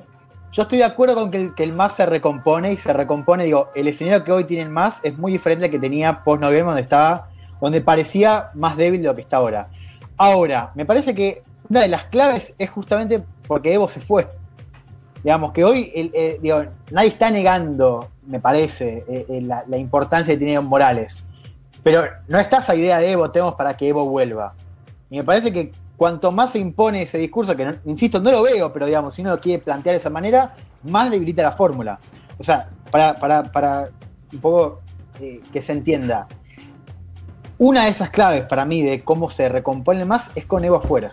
Y es prometiendo un futuro que, comandado por una persona más moderada, pero que además tuvo importancia en esa estabilidad, ¿no? Digo, que recupere esa estabilidad, pero sin Evo, digamos, eh, eh, futuro. Yo, les agrego una lectura, para, porque, a ver, a mí me- lo, que sucedió en Argentina, y lo intentó copiar Ecuador ahora, y no, no pudo porque fue inhabilitado el expresidente.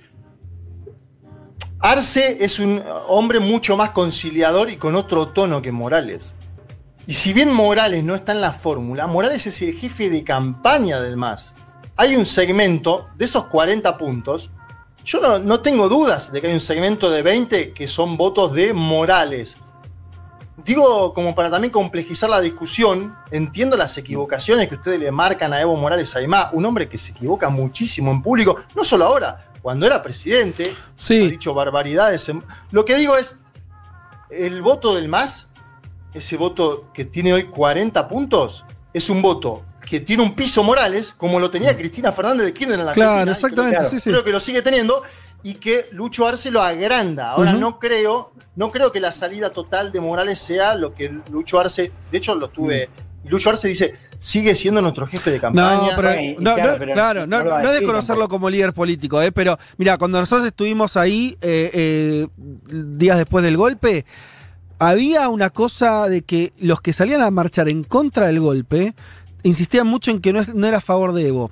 Yo creo que desde la distancia no, se, no, no medimos bien el error garrafal que fue la apuesta de Evo por una nueva reelección, que eso hay encuestas cercanas al evismo que daban que los que iban a votar el MAS estaban en contra de que Evo fuera presidente. Números, números muy importantes, ¿eh? Entonces, yo creo también que, que acá pueden pasar dos cosas. Puede ganar el MAS o puede perder, claramente. No, no, nadie tiene, ah, no está asegurado el triunfo. Eh, pero me parece que lo que está claro es que me parece que Evo tiene que encontrar un lugar para. ganando el MAS o no, él no va a estar en el centro del poder político. Eh, y ahí hay que ver cómo.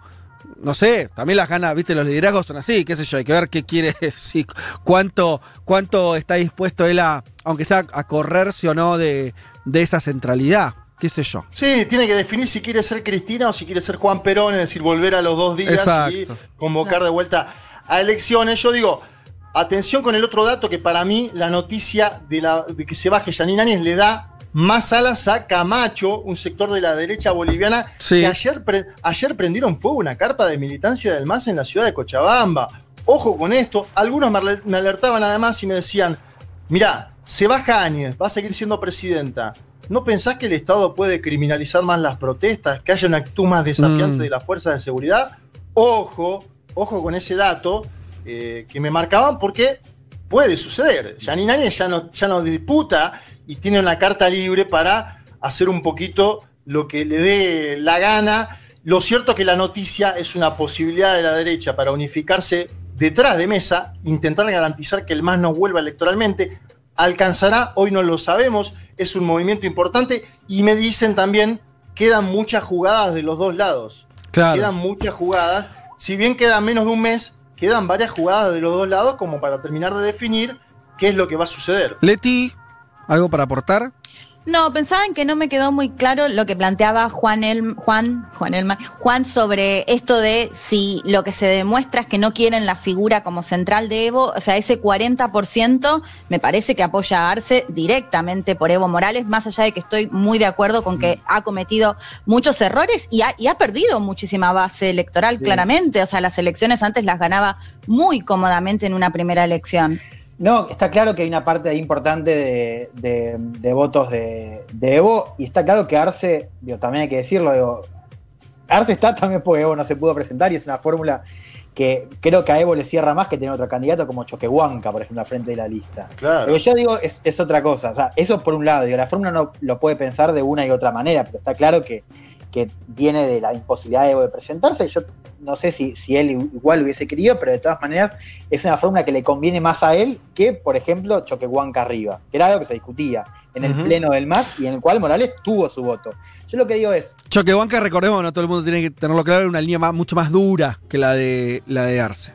Sí, y más indigenista, más de un sector determinado campesino y no tanto de los sectores urbanos. Por eso la fórmula Claro. se, se complementa esta fórmula. Sí, yo lo que digo es, eh, con ese 40 llegás, o sea, cuanto menos aparezca Evo, mejor. Después, en todo caso, puede resolver la cuestión de la gestión. Digo, ahí claramente, sin más gana, va a haber un tema, digo, es evidente. Yo lo que digo es, para llegar a ese, a ese porcentaje, cuanto menos aparezca Evo en, en el escenario político boliviano, mejor. Pareciera, sí, yo, yo estoy de acuerdo en, en eso y además agrego una cosa más porque eh, también, a ver, recordemos que hubo un golpe de Estado, recordemos que eh, Áñez no la votó nadie, o sea, lo que voy es, volviendo si querés al caso argentino, Juanma, que vos lo traías a comparación, esta idea de que en, en Argentina la decisión de Cristina, y esto se encargaron del kirchnerismo también de decirlo en su momento, no era solamente una cuestión de votos, sino de gobernabilidad. O sea, Cristina no se puso al frente, no solamente porque supuestamente tenía un techo electoral, sino y sobre todo porque la lectura era no dan las circunstancias para que Cristina sea la que tome las decisiones del Ejecutivo en la coyuntura que viene. Yo creo que en Bolivia eso aplica mil veces más. Quiere decir, no da la coyuntura para que él vuelva a gobernar como sea, en los hechos, aunque sea fácticamente o como a- a- en las sombras, Evo. Eh, porque lo, y en eso de vuelta yo vuelvo a lo que nosotros vimos en las calles en esos días, estaba muy claro que había una necesidad de, aire nuevo. O sea, bueno, llegamos a un nivel de afrentamiento que no da. Y sobre esto hay que reconstruir un tipo de situación política eh, que, nos permita continuar. Y ahí pareciera que la figura de Evo en ese, en ese lugar era más...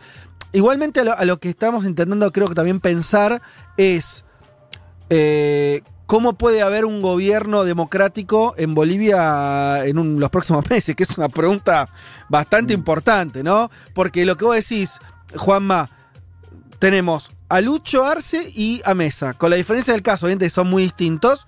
Son dos que van a jugar a un juego. El tercero que quedó es Camacho. Y Camacho, hay que ver si no es cuánto no le pelea a, a- a Mesa ir a la segunda vuelta. ¿Qué, Elman? No, por eso, ojo con subirlo a mesa. O sea, Juan decía esto de el MAS va a intentar subirlo a mesa, polarizar con mesa. Sí. Ojo con eso. Porque Mesa hace algo que, que- que está intentando hacer es ganar los votos de Santa Cruz. Diciéndole, yo soy el candidato anti-MAS. O sea, Sí. basta, ya, pasó- ya hubo Áñez. Sí. Eh, Áñez se fue, Sí. eh, vos también podés con Camacho, un poco Sí. jugando con esta cosa de la reta. A lo que voy es, yo no sé si le conviene al MAS subirlo a mesa. No, lo van, a- van a intentar pegarle a los dos ellos, me parece. Ahora, Bueno, lo que voy, es- sí. voy a algo, voy a algo que es un dato para mí es clave. Lucho Arce fue elegido en enero. En enero era otro el mundo y era otra Bolivia. ¿Por qué? Por la pandemia y por la crisis económica. Y Luis Arce tiene la ventaja de que fue ministro de Economía durante los años que más creció Bolivia en su historia. Entonces eso es un plus electoral que no vio la derecha boliviana, que por ahí la suerte también tuvo que ver, porque fue elegido y después se, se da una crisis total en términos económicos. Y Arce tiene la suerte de decir, che, muchachos, para salir de esta crisis, mejor votenme a mí, que conduje los destinos económicos de este país 14 años. Creo que ahí hay un plus que no puede mostrar ni Mesa, que tuvo un gobierno, te diría, bastante débil en muchos factores de estos que estamos analizando, sobre todo económicos, ni Camacho, que no tiene experiencia de gestión ni siquiera en Santa Cruz. Dirigió un comité cívico, Camacho, no fue gobernador. Digo, ahí tenemos algo interesante como para analizar. Sí. Creo que es un plus de ventaja que tiene el MAS, más allá de Morales, que es el candidato, Luis Arce Catacora. Leo algunos mensajes y ya nos vamos, eh, porque estuvimos eh, hablando eh, bastante y bueno, y además ya se nos termina el programa increíblemente. Eh, no creo que haya que comparar todo con Argentina, especialmente con el tema de Evo y Cristina, nos dice Nati. Juan dice Vázquez, Evo ganó en la primera vuelta y le hicieron un golpe, sosco de los que decían que Cristina era un muerto político. No, Juan de mi corazón, no decía eso yo, pero no importa. Eh, y que Evo ganó en primera vuelta es algo que, bueno, eh, algunos dicen que sí, otros que no. Igualmente, eh, cuando yo me refería al error político, me refería a algo más de base, que es que Evo se tendría que haber presentado a esa elección. Primero porque la constitución eh, se lo prohibía y después porque no daba el paño. Y eso era evidente. Y te repito, había una encuesta que mostraba que los propios votantes del MAS en aquella coyuntura, ¿sí? En su mayoría estaban en contra de que el candidato fuera Evo Morales. Eso 6 habla nada 10, más. 6 de cada 10. Eh, seis eh, de cada eh, 10. es, un, es un dato que no puedes desconocer. Eso, y además vos eso era así. Lo, lo- lo planteas ahora como una cuestión más estratégica, el hecho de que Evo no salga a decir a los dos días vuelvo a Bolivia, digo, Sí. porque alimentás a la derecha, le das de comer a la derecha para que diga, de hecho ya salieron Seguro. a decir del gobierno de Áñez, si va a venir, va a venir a rendir cuentas. Seguro. Yo no sé dónde lo dijo, no sé- vuelvo a decir, no sé dónde lo dijo, no lo vi No, bueno. Y digo, me manda un mensaje Sacha Llorenti, Sí. ex, embajador, ex embajador de Bolivia en la ONU. Sí. El análisis está muy interesante, me Sí. pone, valoro ahí que, que estén atentos a lo que estamos diciendo, comentando.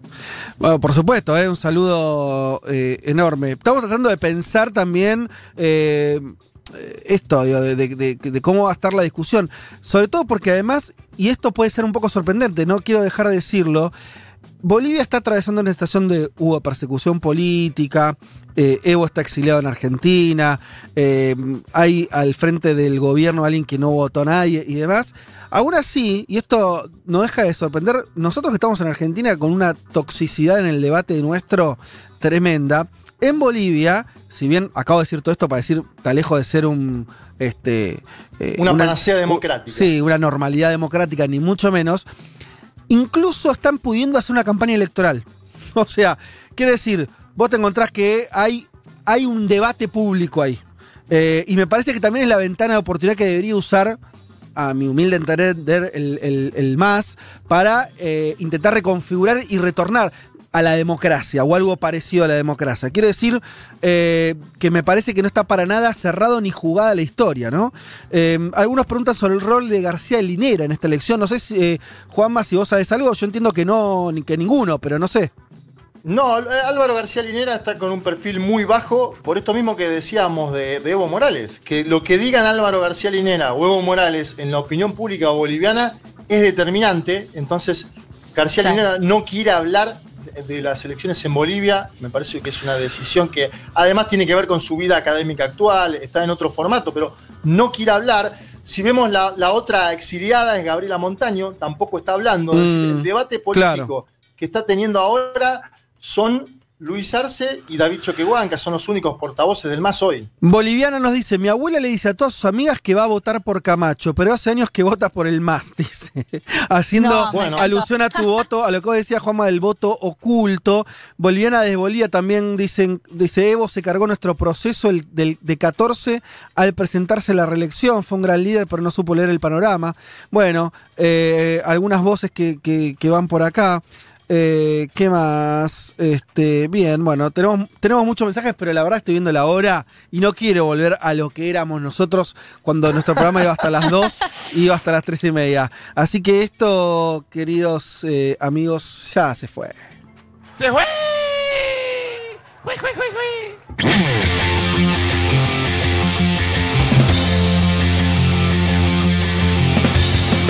Eh, señoras y señores, eh, muchas tardes y buenas gracias.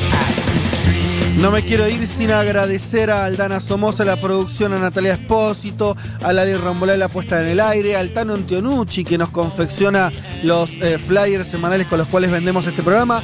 Un saludo enorme a todos ellos que también son parte de un mundo de sensaciones. Nosotros nos reencontramos el domingo que viene a las 12 del mediodía. Disfruten lo que queda del fin de semana. Y bueno, nos estamos encontrando, ¿sí? Así que eso para todas y para todos. Chau.